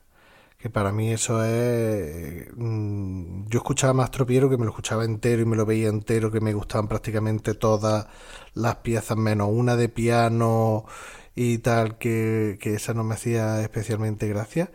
Pero es que llegaba al adelantado y es que me quedaba embobado y eso que eran 40 minutos o, o una cosa así. No, tanto no, pero sí era, era largo. O Era 30 largo, minutos, 40 minutos no. una cosa así, y es que me lo podía ver una y otra vez y otra vez, y le volvía a sacar matices y cosas nuevas que no, que no me había dado cuenta, y, y me encanta. Y luego cuando Daniel interpretaba a, creo que era Daniel el que interpretaba el personaje, ya no era lo mismo. ¿no? O, Dan- Daniel o incluso el propio Marco, no, no recuerdo, ya no era lo mismo. No. Y luego estaba en, en el mastropiero que nunca también estaba en la pasada de, de la vaca.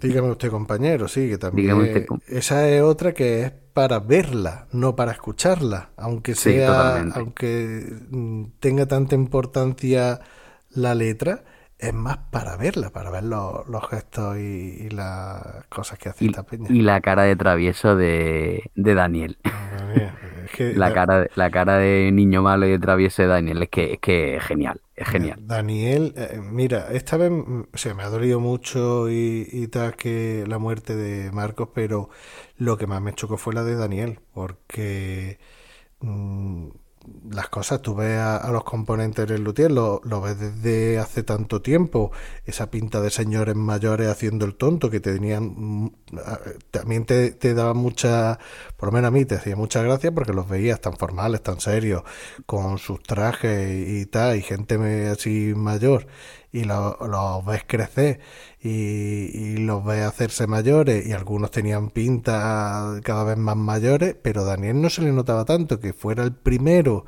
en fallecer, cuando digamos que era como el más payaso, el más tonto.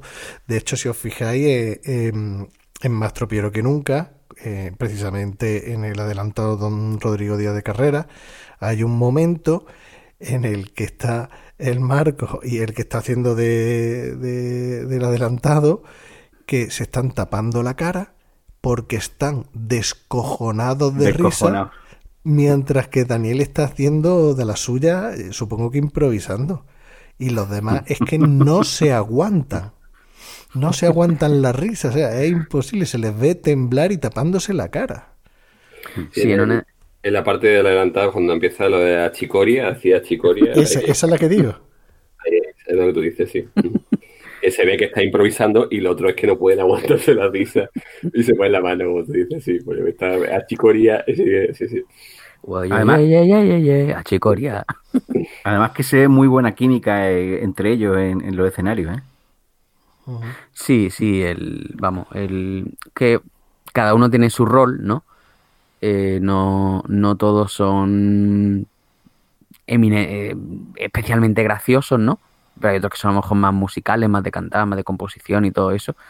Pero que, hombre, la, el, el- todo entre todo, digamos, el grupo funciona muy bien. Y un poco lo que decía también Ben Almadelman, ¿no? Que es que es el tema de, de lo inesperado, ¿no? Porque es como que tú ves a, un, a, cinco señores de, pues, de 50, 60, 70 años en función de cuando lo vieran, ¿no?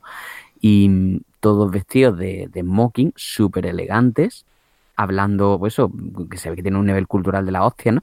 Y, y de repente pues se pueden hacer el payaso, ¿no? Y a decir tonterías, ¿no? Y, y es que es un, es un contraste que, que funciona muy bien, funciona muy, muy bien.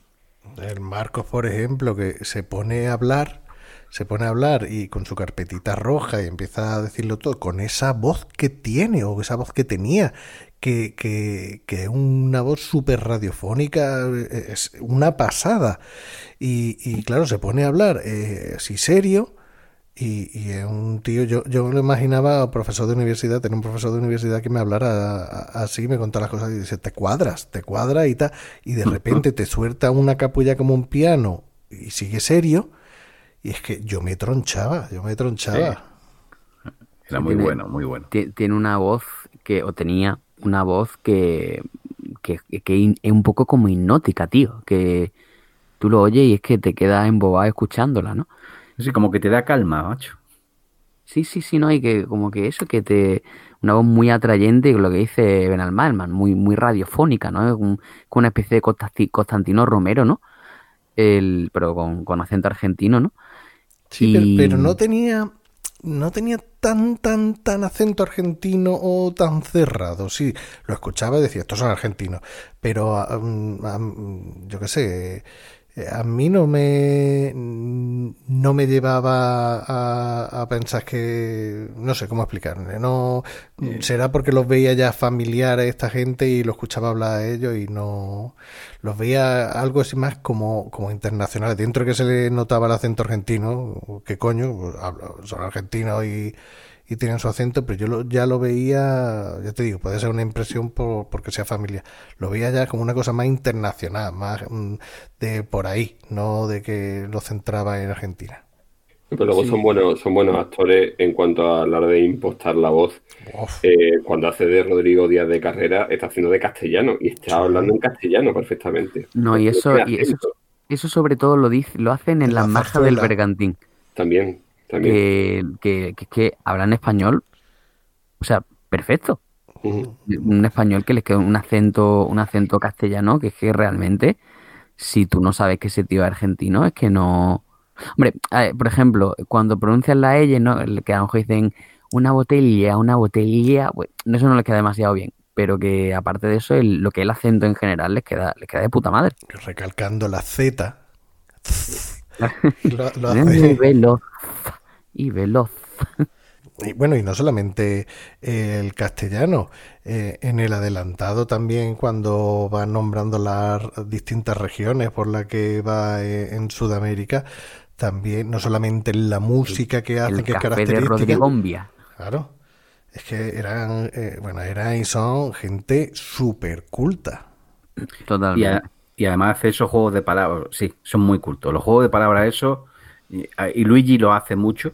la sí, lo que pasa que... Pero- En garrafón. No, pero, pero yo aquí rompo una lanza a favor de Luigi de que los juegos de palabras esos son- muestran inteligencia. Es lo que yo pienso, ¿eh? Pero, pero fijaos que luego después no, eran- no, no son elitistas. Eh, No, no. eh, porque luego después llegan a, gran, a un gran público. Eh, y, eso y muestra el gran éxito que tenían eh, con este tipo de humor en el que juegan con las palabras, con el doble sentido. eh, que es verdad que hay que ser muy brillante, muy inteligente para, para hacerlo bien y para hacerlo con humor. Y, pero que no, no hablamos de. Son personas con una mente privilegiada, pero que luego después no son elitistas porque no es un tipo de humor, podemos decir, para, para gente que se las dé de así de, de, de ínfulas de intelectuales, sino que es un humor que puede llegar a, a calar a, a una gran parte del público y de hecho cada vez que venían a España llenaban y se agotaban la- las entradas. De hecho, eso muestra más inteligencia todavía, ¿no, Valdis? O sea, el, el- el ser culto y hacerlo para un público, para que lo entienda todo el mundo, Sí, sí, porque además son capaces de buscar situaciones ingeniosas con esos juegos de palabras. por ejemplo, el gag de eco, del eco, Mm. el poema con eco, mm, es genial. Y, o el de la vaca, que va rimando todo. No sé. Sí, buena parte, buena parte de su, de su gracia consiste en eso, ¿no? Su humor consiste en eso, pero no solo en, castellano. En inglés, por ejemplo, cuando eh, estoy pensando en cuando habla el grupo de London Inspection, eh, hacen juegos de palabras también eh, con el lenguaje, con la lengua inglesa, con lo cual eh, también te demuestra un dominio de, de- porque yo no creo que tuviesen gente que le escribiera los chistes, ¿no? Eh, que los guiones lo hacían entre ellos. No, que- y que además que cuando, cuando en algún momento han, han hablado inglés, se nota que, que hablan bien, vaya, que, que tienen, tienen buen nivel, vaya. Lazy Daisy, por ejemplo, eh, esa letra que, que- que dices tú, eh, pero qué, qué maravilla, qué maravilla lo que está contando, que, que si la tuvieran que, que hacer en español sería igual, o sea, si esa canción la hacen quitando la rima, la métrica y todo eso, pero tú la escuchas en inglés y dices tú, es que es humor, eh, es, en, en español, en castellano hubiera sido igual. Sí. Luego, por ejemplo, también en, en inglés también cantaban la de puta pretty flower in your life. Puta, puta, puta. Sí, sí. Es que luego también un poco lo que decía Baldi, ¿no? Que tienen ese, también tienen un humor que en ocasiones es un poco un humor, pues también con un poco más de sal gruesa, pero con estilo. Por ejemplo, la canción esta que estaba diciendo, ¿no? Que, que son cosas muy tontas en, en algunos casos, pero que, que lo hacen tan bien que, que les queda de puta madre. Sí, juegan mucho con, con- con eso, con el doble sentido, en ocasiones con un índole, un carácter, eh, ¿no? Estoy pensando, por ejemplo, en, en el, en el sendero de, de Warren Sánchez también, que cuando dice eh, Algunos se creen muy sí, estimulolo, ¿no? Consololo, consejolo, estimulolo, ¿no? Eh, eh, y, y eh, juegan un poco también con eso, con los dobles sentidos sexuales muchas veces, ¿no? Sí, cuando dice, algunos se creen muy vivos porque se la pasan fornicando sin ton ni son. De- a tontas y a locas. Y dice, Esas "Ah, son las mejores. esas son las más fáciles. Sí, la, la verdad es que la verdad es que son, son unos genios y, y hay eh, yo, yo dividiría los, los fragmentos, la obra o, o los sketches que tienen esta gente entre los, los cortos a modo de canción, tengan o no tenga introducción, y luego los, los que son más largos, por ejemplo, uno que es de los favoritos de Baldi, que no, no lo puso ayer, que es de la radio tertulia, el adelantado, como ya hemos dicho, eh, Warren Sánchez, Warren, eh, esos, son, también. esos son más largos. Y, y creo que son, para mí, son los, me- los mejores. Pero luego te encuentras alguna joyita de las cortas. A mí, por ejemplo, la de la joven y graciosa moza. Marchóse a lavar la ropa. Eh, Exactamente, a mí eso me parece una auténtica maravilla. Pero claro, para verlo, no para escucharlo, que también. Claro. Pero eh, en ese, si no lo ves, no le coges la, Claro, la gracia. yo- yo- yo eso mismo lo comentaba, no me acuerdo exactamente de con quién. Creo recordar que fue con un compañero de, de la, de la universidad que, le gustaba mucho también Le Luthiers y eso. Y me acuerdo que él me comentaba que él había oído primero esa canción, la había escuchado y no le terminaba de ver un poco la... Luego cuando ya lo vio, dice, coño, que se le caen los papeles, se le mezclan. Y entonces cuando ya pues va diciendo la, la- las líneas donde no corresponde y entonces pues don- donde se genera el, el equívoco y el, y, el, y el tono humorístico, ¿no? Pero que sí, efectivamente es una cosa que es que tienes que verla porque si la oyes pues no, no tiene, pierde gran parte de la gracia. Y en cuanto a lo que decías de lo, de lo, de lo largo y los, por ejemplo, a mí uno que me gusta mucho es el de la, el de la modificación del himno argentino. El de, va a ser largo, pero que te viene, te lo, te lo parten en tres, en, en tres o cuatro mm, fragmentos a lo largo de todo el espectáculo. Y, pero todo el número, si lo ves, si lo ves seguido, a mí me parece, me parece genial también. Ese, no sé si lo habéis, lo habéis visto, ¿lo has visto ese, Orri? Sí, sí, sí lo he visto hoy. Muy cachondo. Pues el maestro Manja Caprini. Bueno, esa es otra. Los nombres. Los nombres que me sacan inventado me parece brutal. Mira, el de el de el nombre que, que del autor que siempre Mastro Piero le plagia, que es Gunther Hunter Frager. Gunther Frager, eso, ese nombre es espectacular. Manja Caprini es otro nombre espectacular. Te sacan unos nombres que se te quedan, son muy... mm, No sé, me, me encanta la sonoridad que le, que le dan a, a los nombres inventados. Bueno, Porque y adelantado, no lo digo día de carreras, porque adelantado por las carreras, ¿no? Claro, que era Domingo Díaz, que, que provenía, que, no, no, que provenía era no de Dolores Díaz y y Angustia domingo de carrera. Que, que era eh, de Dolores Díaz y Angustia Díaz, pero cotejando se dio cuenta que no, que los dolores no venían de esos días. O sea, me- o sea, eh, no solamente los nombres tan buenos, sino que luego te hacían el juego de palabras con el, con el significado. O sea, me parece una cosa fuera Y, de lo normal. y también los títulos de los espectáculos son muy buenos. Tienen todo el, el, el, juegui- el jueguito de palabras, ¿no? Que si más tropiero que nunca, que si un encanto con humor, que si grandecitos, que si... Que si... Todo porque eso, el- rías. ¿El qué? Todo porque rías. Todo porque rías, efectivamente. Lo- los nombres son muy ingeniosos también. Son también. Tienen, tienen mucha gracia.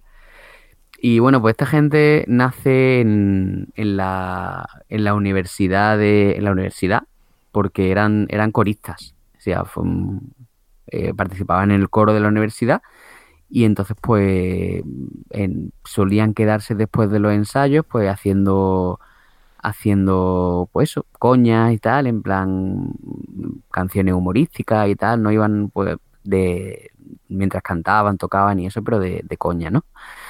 Y entonces pues en un momento dado, un- el luthier original, ¿no? Que, que un señor que se llamaba Gerardo Massana, que murió que murió joven, murió en el 70 y murió en- a principios de los 70, en el año 70 y- 73. 73, efectivamente. Eh, pues montó una, una obrita, ¿no? Entonces em, había un pequeño coro, había una serie de, de instrumentos así que se habían creado a, a ese efecto, ¿no? Y, y la, y la obra pues tuvo mucho éxito. Entonces, le- hasta el punto de que le llegó, un, le llegó una oferta para que, para que repitieran el espectáculo en, un, en una sala muy famosa de Buenos Aires, ¿no? Y entonces se presentaron con otro nombre artístico que era Inmusicisti, ¿no? Luego después, por lo visto, eh, tuvieron, tuvieron desencuentro, desavenencia en, en cuanto a cómo se iban a repartir los dineros y entonces se cindieron y ya dio lugar a lo que a lo que se conoce como Les Luthiers, que en un primer momento era un cuarteto eh, que estaba formado por eh, Gerardo Massana, Jorge Marona, Marcos Munstock y Daniel Rabinovich. Esos eran los cuatro originales. Em, luego después se, se, em, se- se unieron Carlos Núñez Cortés y Carlos López Pucho, ¿no? El, el de la barbita y el, y el del pelo blanco. Y en Ernesto Acher, que es el que decía Benalmán que le gusta, el adelantado Rodrigo de Carrera, entró como, como sustituto de Marcos Munstock en un momento dado en el que, en el que él no podía actuar, ¿no? Y ya a partir de ahí se quedó, ¿no? Y eh, lo, lo lo que pasa es que después, eh, a mediados de los 80, se abandonó el grupo. Y cuando le preguntaron, cuando le preguntaron por qué abandonó el grupo, ¿sabéis lo que dijo? Dijo que, mm, que Le Luthier era un, era un matrimonio múltiple y que no era de caballeros preguntar el motivo del, del divorcio. O sea, que nunca ha llegado a revelar exactamente por qué se, por qué se separó del grupo. Pero yo creo que, le, que leí en alguna ocasión que era por incompatibilidad de caracteres. O sea, que no, que no se terminaban de llevar demasiado bien. Hombre, es que ha- había dos, dos cabezas pensantes. Luego, como tú has dicho, alguno es más músico, más compositor y, y tal. Pero yo creo que había mm, dos cabezas destacadas que, por desgracia, han sido los dos que han fallecido. Daniel y Marco era, yo creo que para todo el mundo era los más Sí. graciosos. Y Daniel el más payaso y el otro casi el más serio, pero el que hacía los, los monólogos. Claro, hacía la introducción, era el que más hablaba, ¿no? Y Y si este lo había sustituido y tenía más peso y tal, ves que lo mismo no quería ser una parte más como los otros. Bueno, a mí me hacía mucha No lo gracia.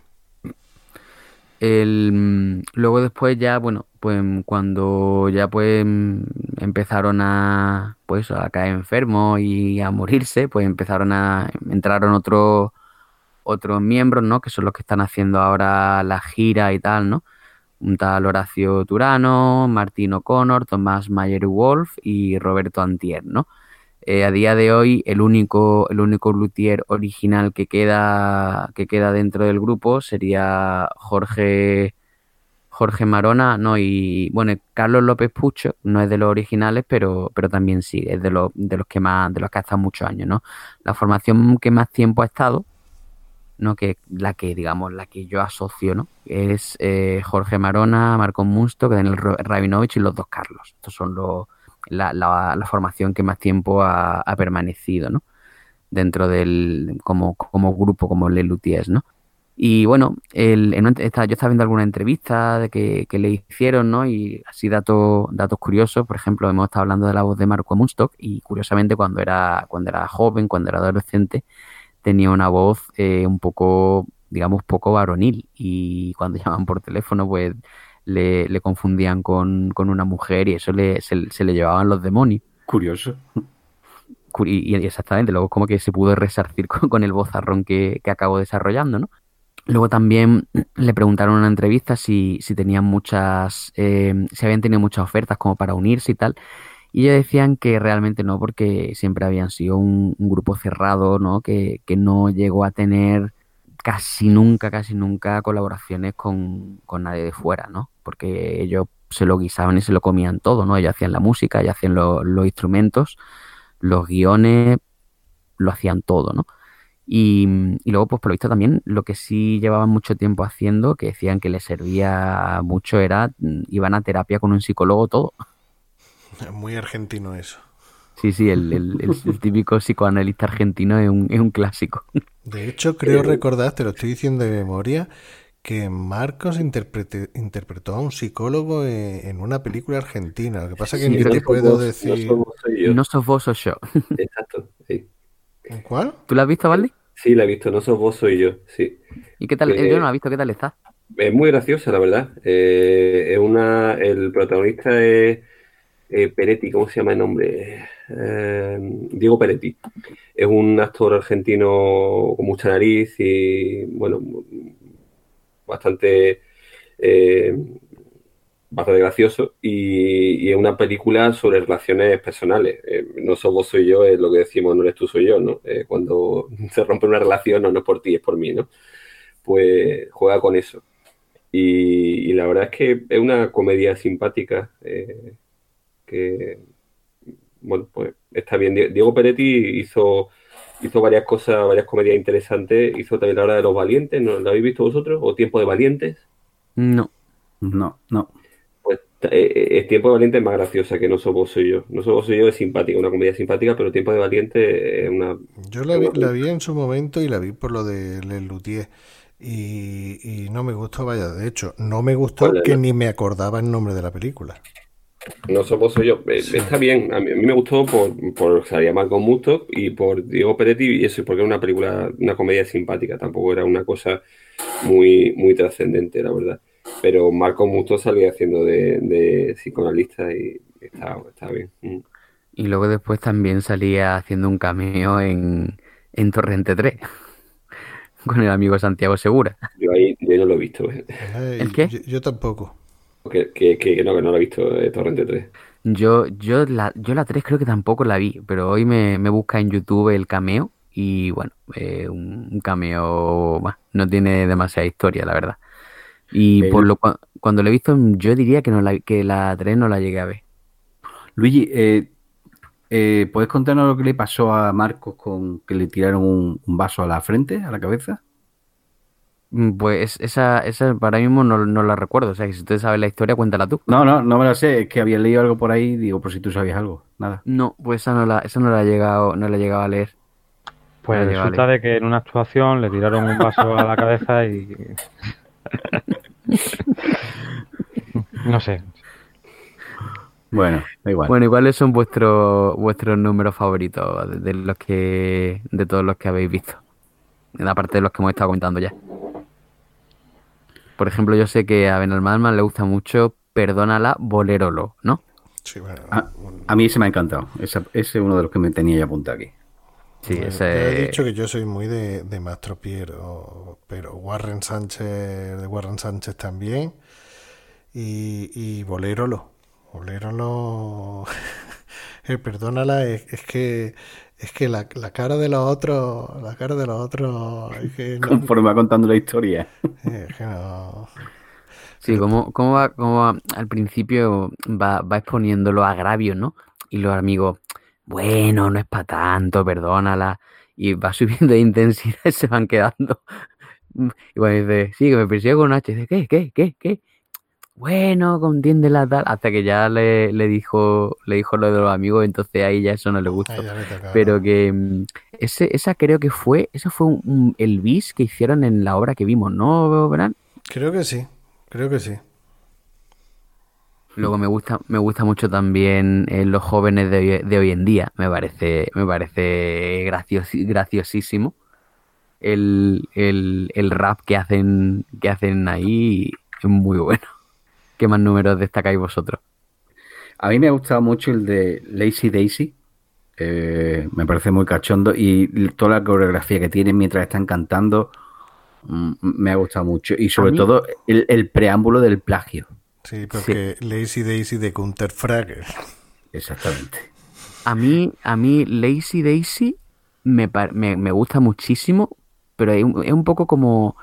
No es un número que me haga reír, pero un número que te pone la sonrisa en la boca constantemente.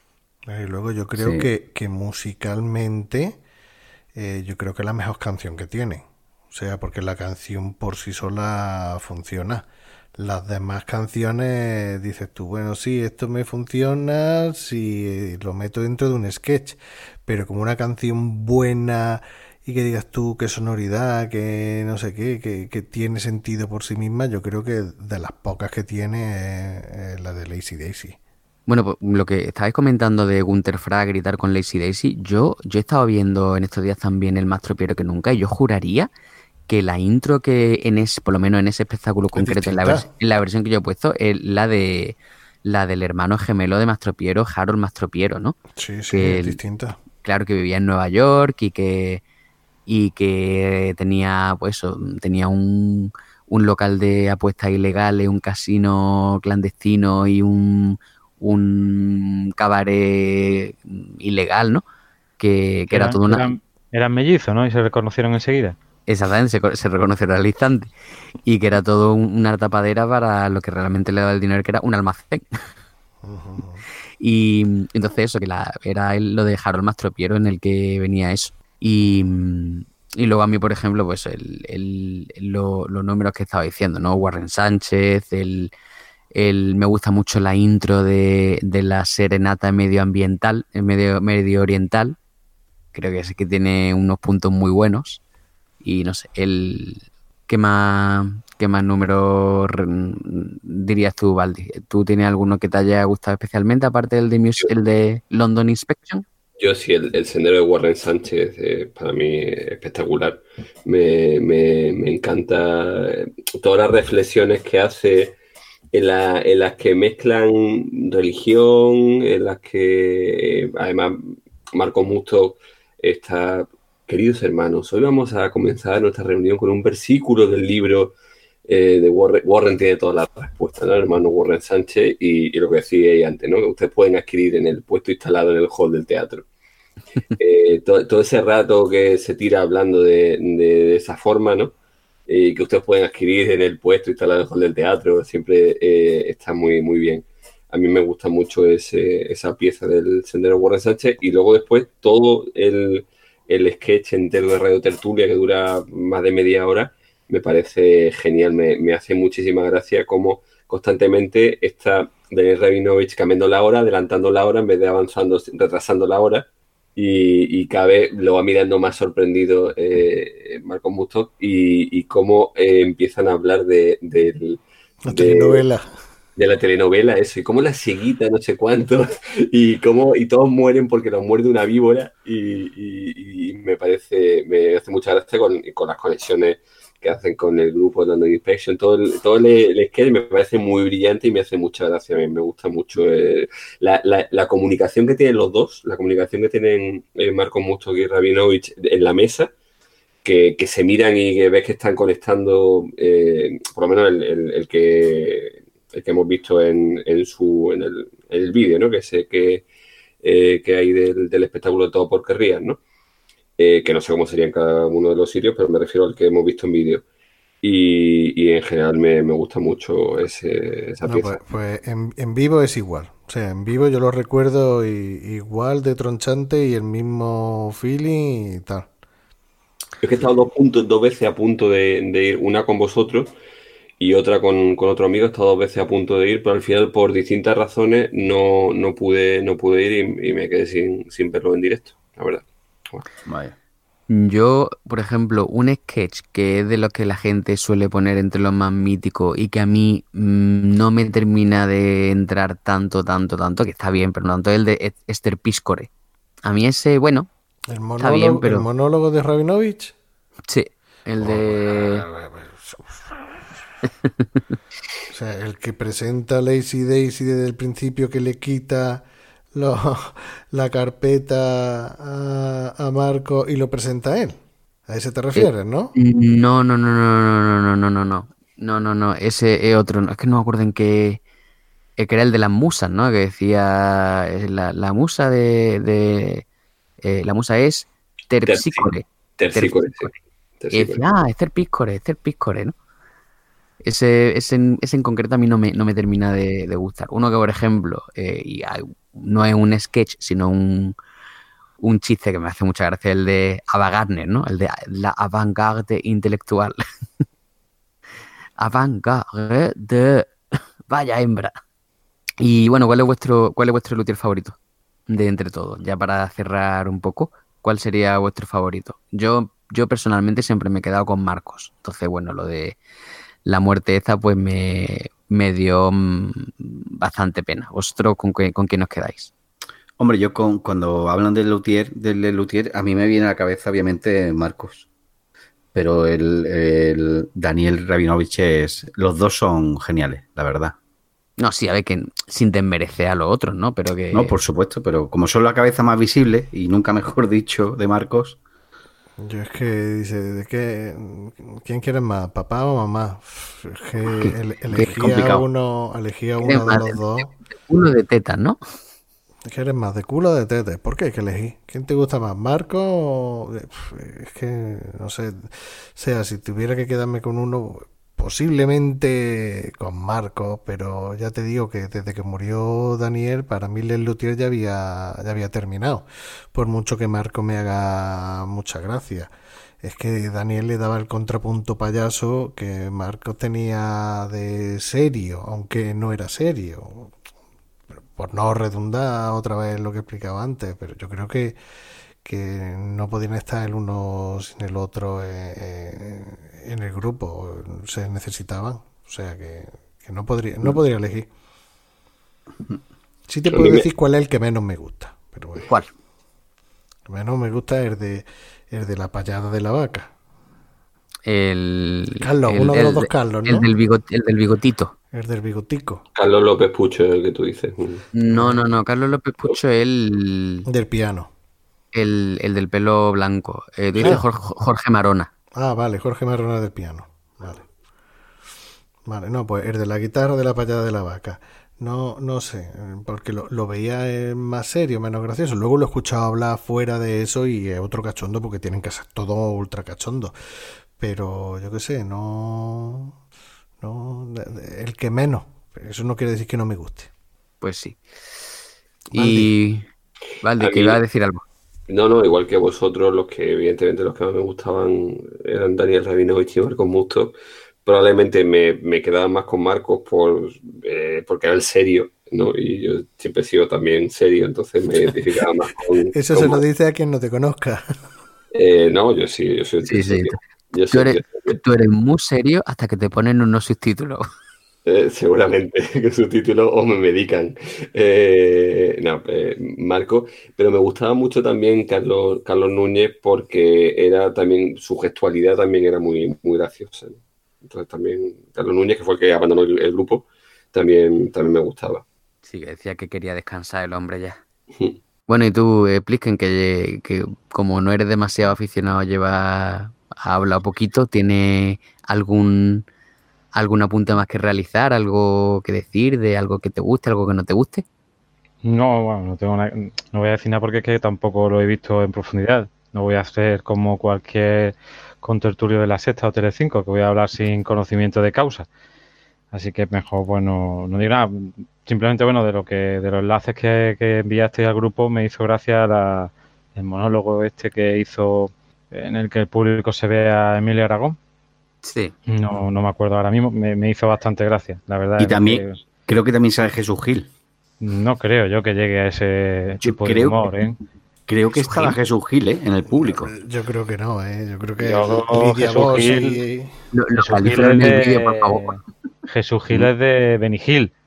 No sé, me pareció verlo a él, pero bueno. Pero vamos, me- me- me- ese sí me ha hecho mucha gracia. Y bueno, no puedo opinar de cuál me gusta o cuál me deja de gustar porque es que no los conozco. Así que no, no podría decir nada. Así que ya lo habéis dicho, habéis hablado vosotros que son los que lo conocéis y lo, se- y lo seguís. Así que pues, yo no, no puedo opinar nada. En estos últimos años solo quedaban tres de, de Les Luthier, ¿no? Eh, a ver, el, eh, antes, de que se, antes de que se muriera Marcos, quiere decir, ¿no? Sí. Bueno, pues a ver, un poco lo que, lo que ha comentado Baldi, ¿no? El, a ver, de los cinco que más tiempo habían estado, eh, se murió Daniel Sí. y, se re- y se retiró y se retiró uno de los Carlos, ¿no? Que decía que estaba ya, pues eso, que eran muchos años y que quería descansar y tal, ¿no? Que él iba, decía que iba a seguir vinculado en cierto modo al grupo porque lo sentía como muy suyo, ¿no? Pero que ya lo de estar en los escenarios y tal, que no le, que ya no, que quería dejarlo. Y, y entonces, pues eso ya, a partir- y ahora pues después de, después de, mm, de la muerte de Marco Mus- Munsto, pues quedan dos dentro del, dentro del grupo, ¿no? De los, uno de los originales, que es el que menos le gusta a Benal, y, y luego el del pelo blanco. Sí. Son los Vale, que, vale. son los que quedan todavía como, como parte del, del grupo. Vale. Así Car- que bueno. Car- Carlos Núñez era el de. ¿No? Manja Caprini. Bueno, pues nada, pues este es nuestro pequeño homenaje a, a Lelutier. Esperamos que no recibamos ningún tipo de, de críticas como las que como las que recibimos cuando hicimos nuestro tributo de Prodigy. Pero pues este es nuestro pequeño homenaje a Marco Musto y a Lelutier. Bueno, y, y nos despedimos. Así que muchas gracias, Luigi, por tu esfuerzo que durante dos programas consecutivos te has preparado la sección. Así me gusta que después del tirón de oreja, eh, tirón de oreja se podría decir que ha sido comunal, ¿no? De- de- del elenco del programa. Y de, y de hecho me estoy preparando el próximo ya, ¿eh? Ah, pues mira, mira. Sea, así me gusta. Pues gracias por currártelo y, y tal. Muchas de nada. Y Eh, nada, hasta el próximo programa. Eh, Orri, que muchas gracias y esperemos que, que, que no descienda el número de habitantes de Jaén y que pueda seguir saliendo a la calle. Pues muchas gracias a vosotros, la verdad es que ha sido un programa chulo. eh, me he apuntado aquí unas cuantas series y bueno, eh, y a disfrutarlo. Maldi, muchas gracias por, por estar en el programa y por recomendarnos cosas fuera de los programas, de, fuera de, de las recomendaciones que hay en, en, en la podcastfera. No has recomendado cosas que nadie ha dicho. Muchas gracias por esta serie noruega, irlandesa y danesa. Y checa. Checa. También, también. No, gracias, gracias a, a ti especialmente por recordarme lo de la muerte y nada, ha sido un placer lo, de, lo del programa. Por, por cierto, un, un pequeño apunte, que es que antes en la serie que estaba comentando Valdi hablaba de, de, de hecho, ¿no? Es checoslovaca y tal. ¿Sabéis qué es lo que hace una, checo, una checoslovaca? Checoslomu. Échalo ya, Venas. Flisk, Ya, mira, claro. espérate, no, y además que lo, lo voy a echar porque como estamos, estamos grabando, estamos grabando con Google Meet, no hemos pasado de Hangout Google Meet y lo puedo echar, voy a echarlo, ¿vale? Bueno, pero bueno. Venga, échalo. Toma por culo. Después te llaman Menalfider. Y, y bueno, Plisken, que gracias, gracias por, por estar en el programita una vez más. A vosotros por, por, la, por la compañía, por las recomendaciones de series y, de documentales. Pero, ¿Ha vuelto? Sí. Se puede, se puede, se puede. Lo has dicho como con miedo, pe- pe- pero ha vuelto. Pues nada, que ya me lo he apuntado. eh, intentaré ver algo de Lelutier. Encantado y ya está. Venga, pues ya está. Bueno, pues nada, a- a- y al resto de oyentes ya sabéis, estamos en, en cine de barra arroba gmail.com, podéis enviarnos audio, podéis enviarnos mensajitos, estamos en Twitter, estamos en Facebook y nada, hasta la próxima. Así que, agur. Yogur, eh, Goyu.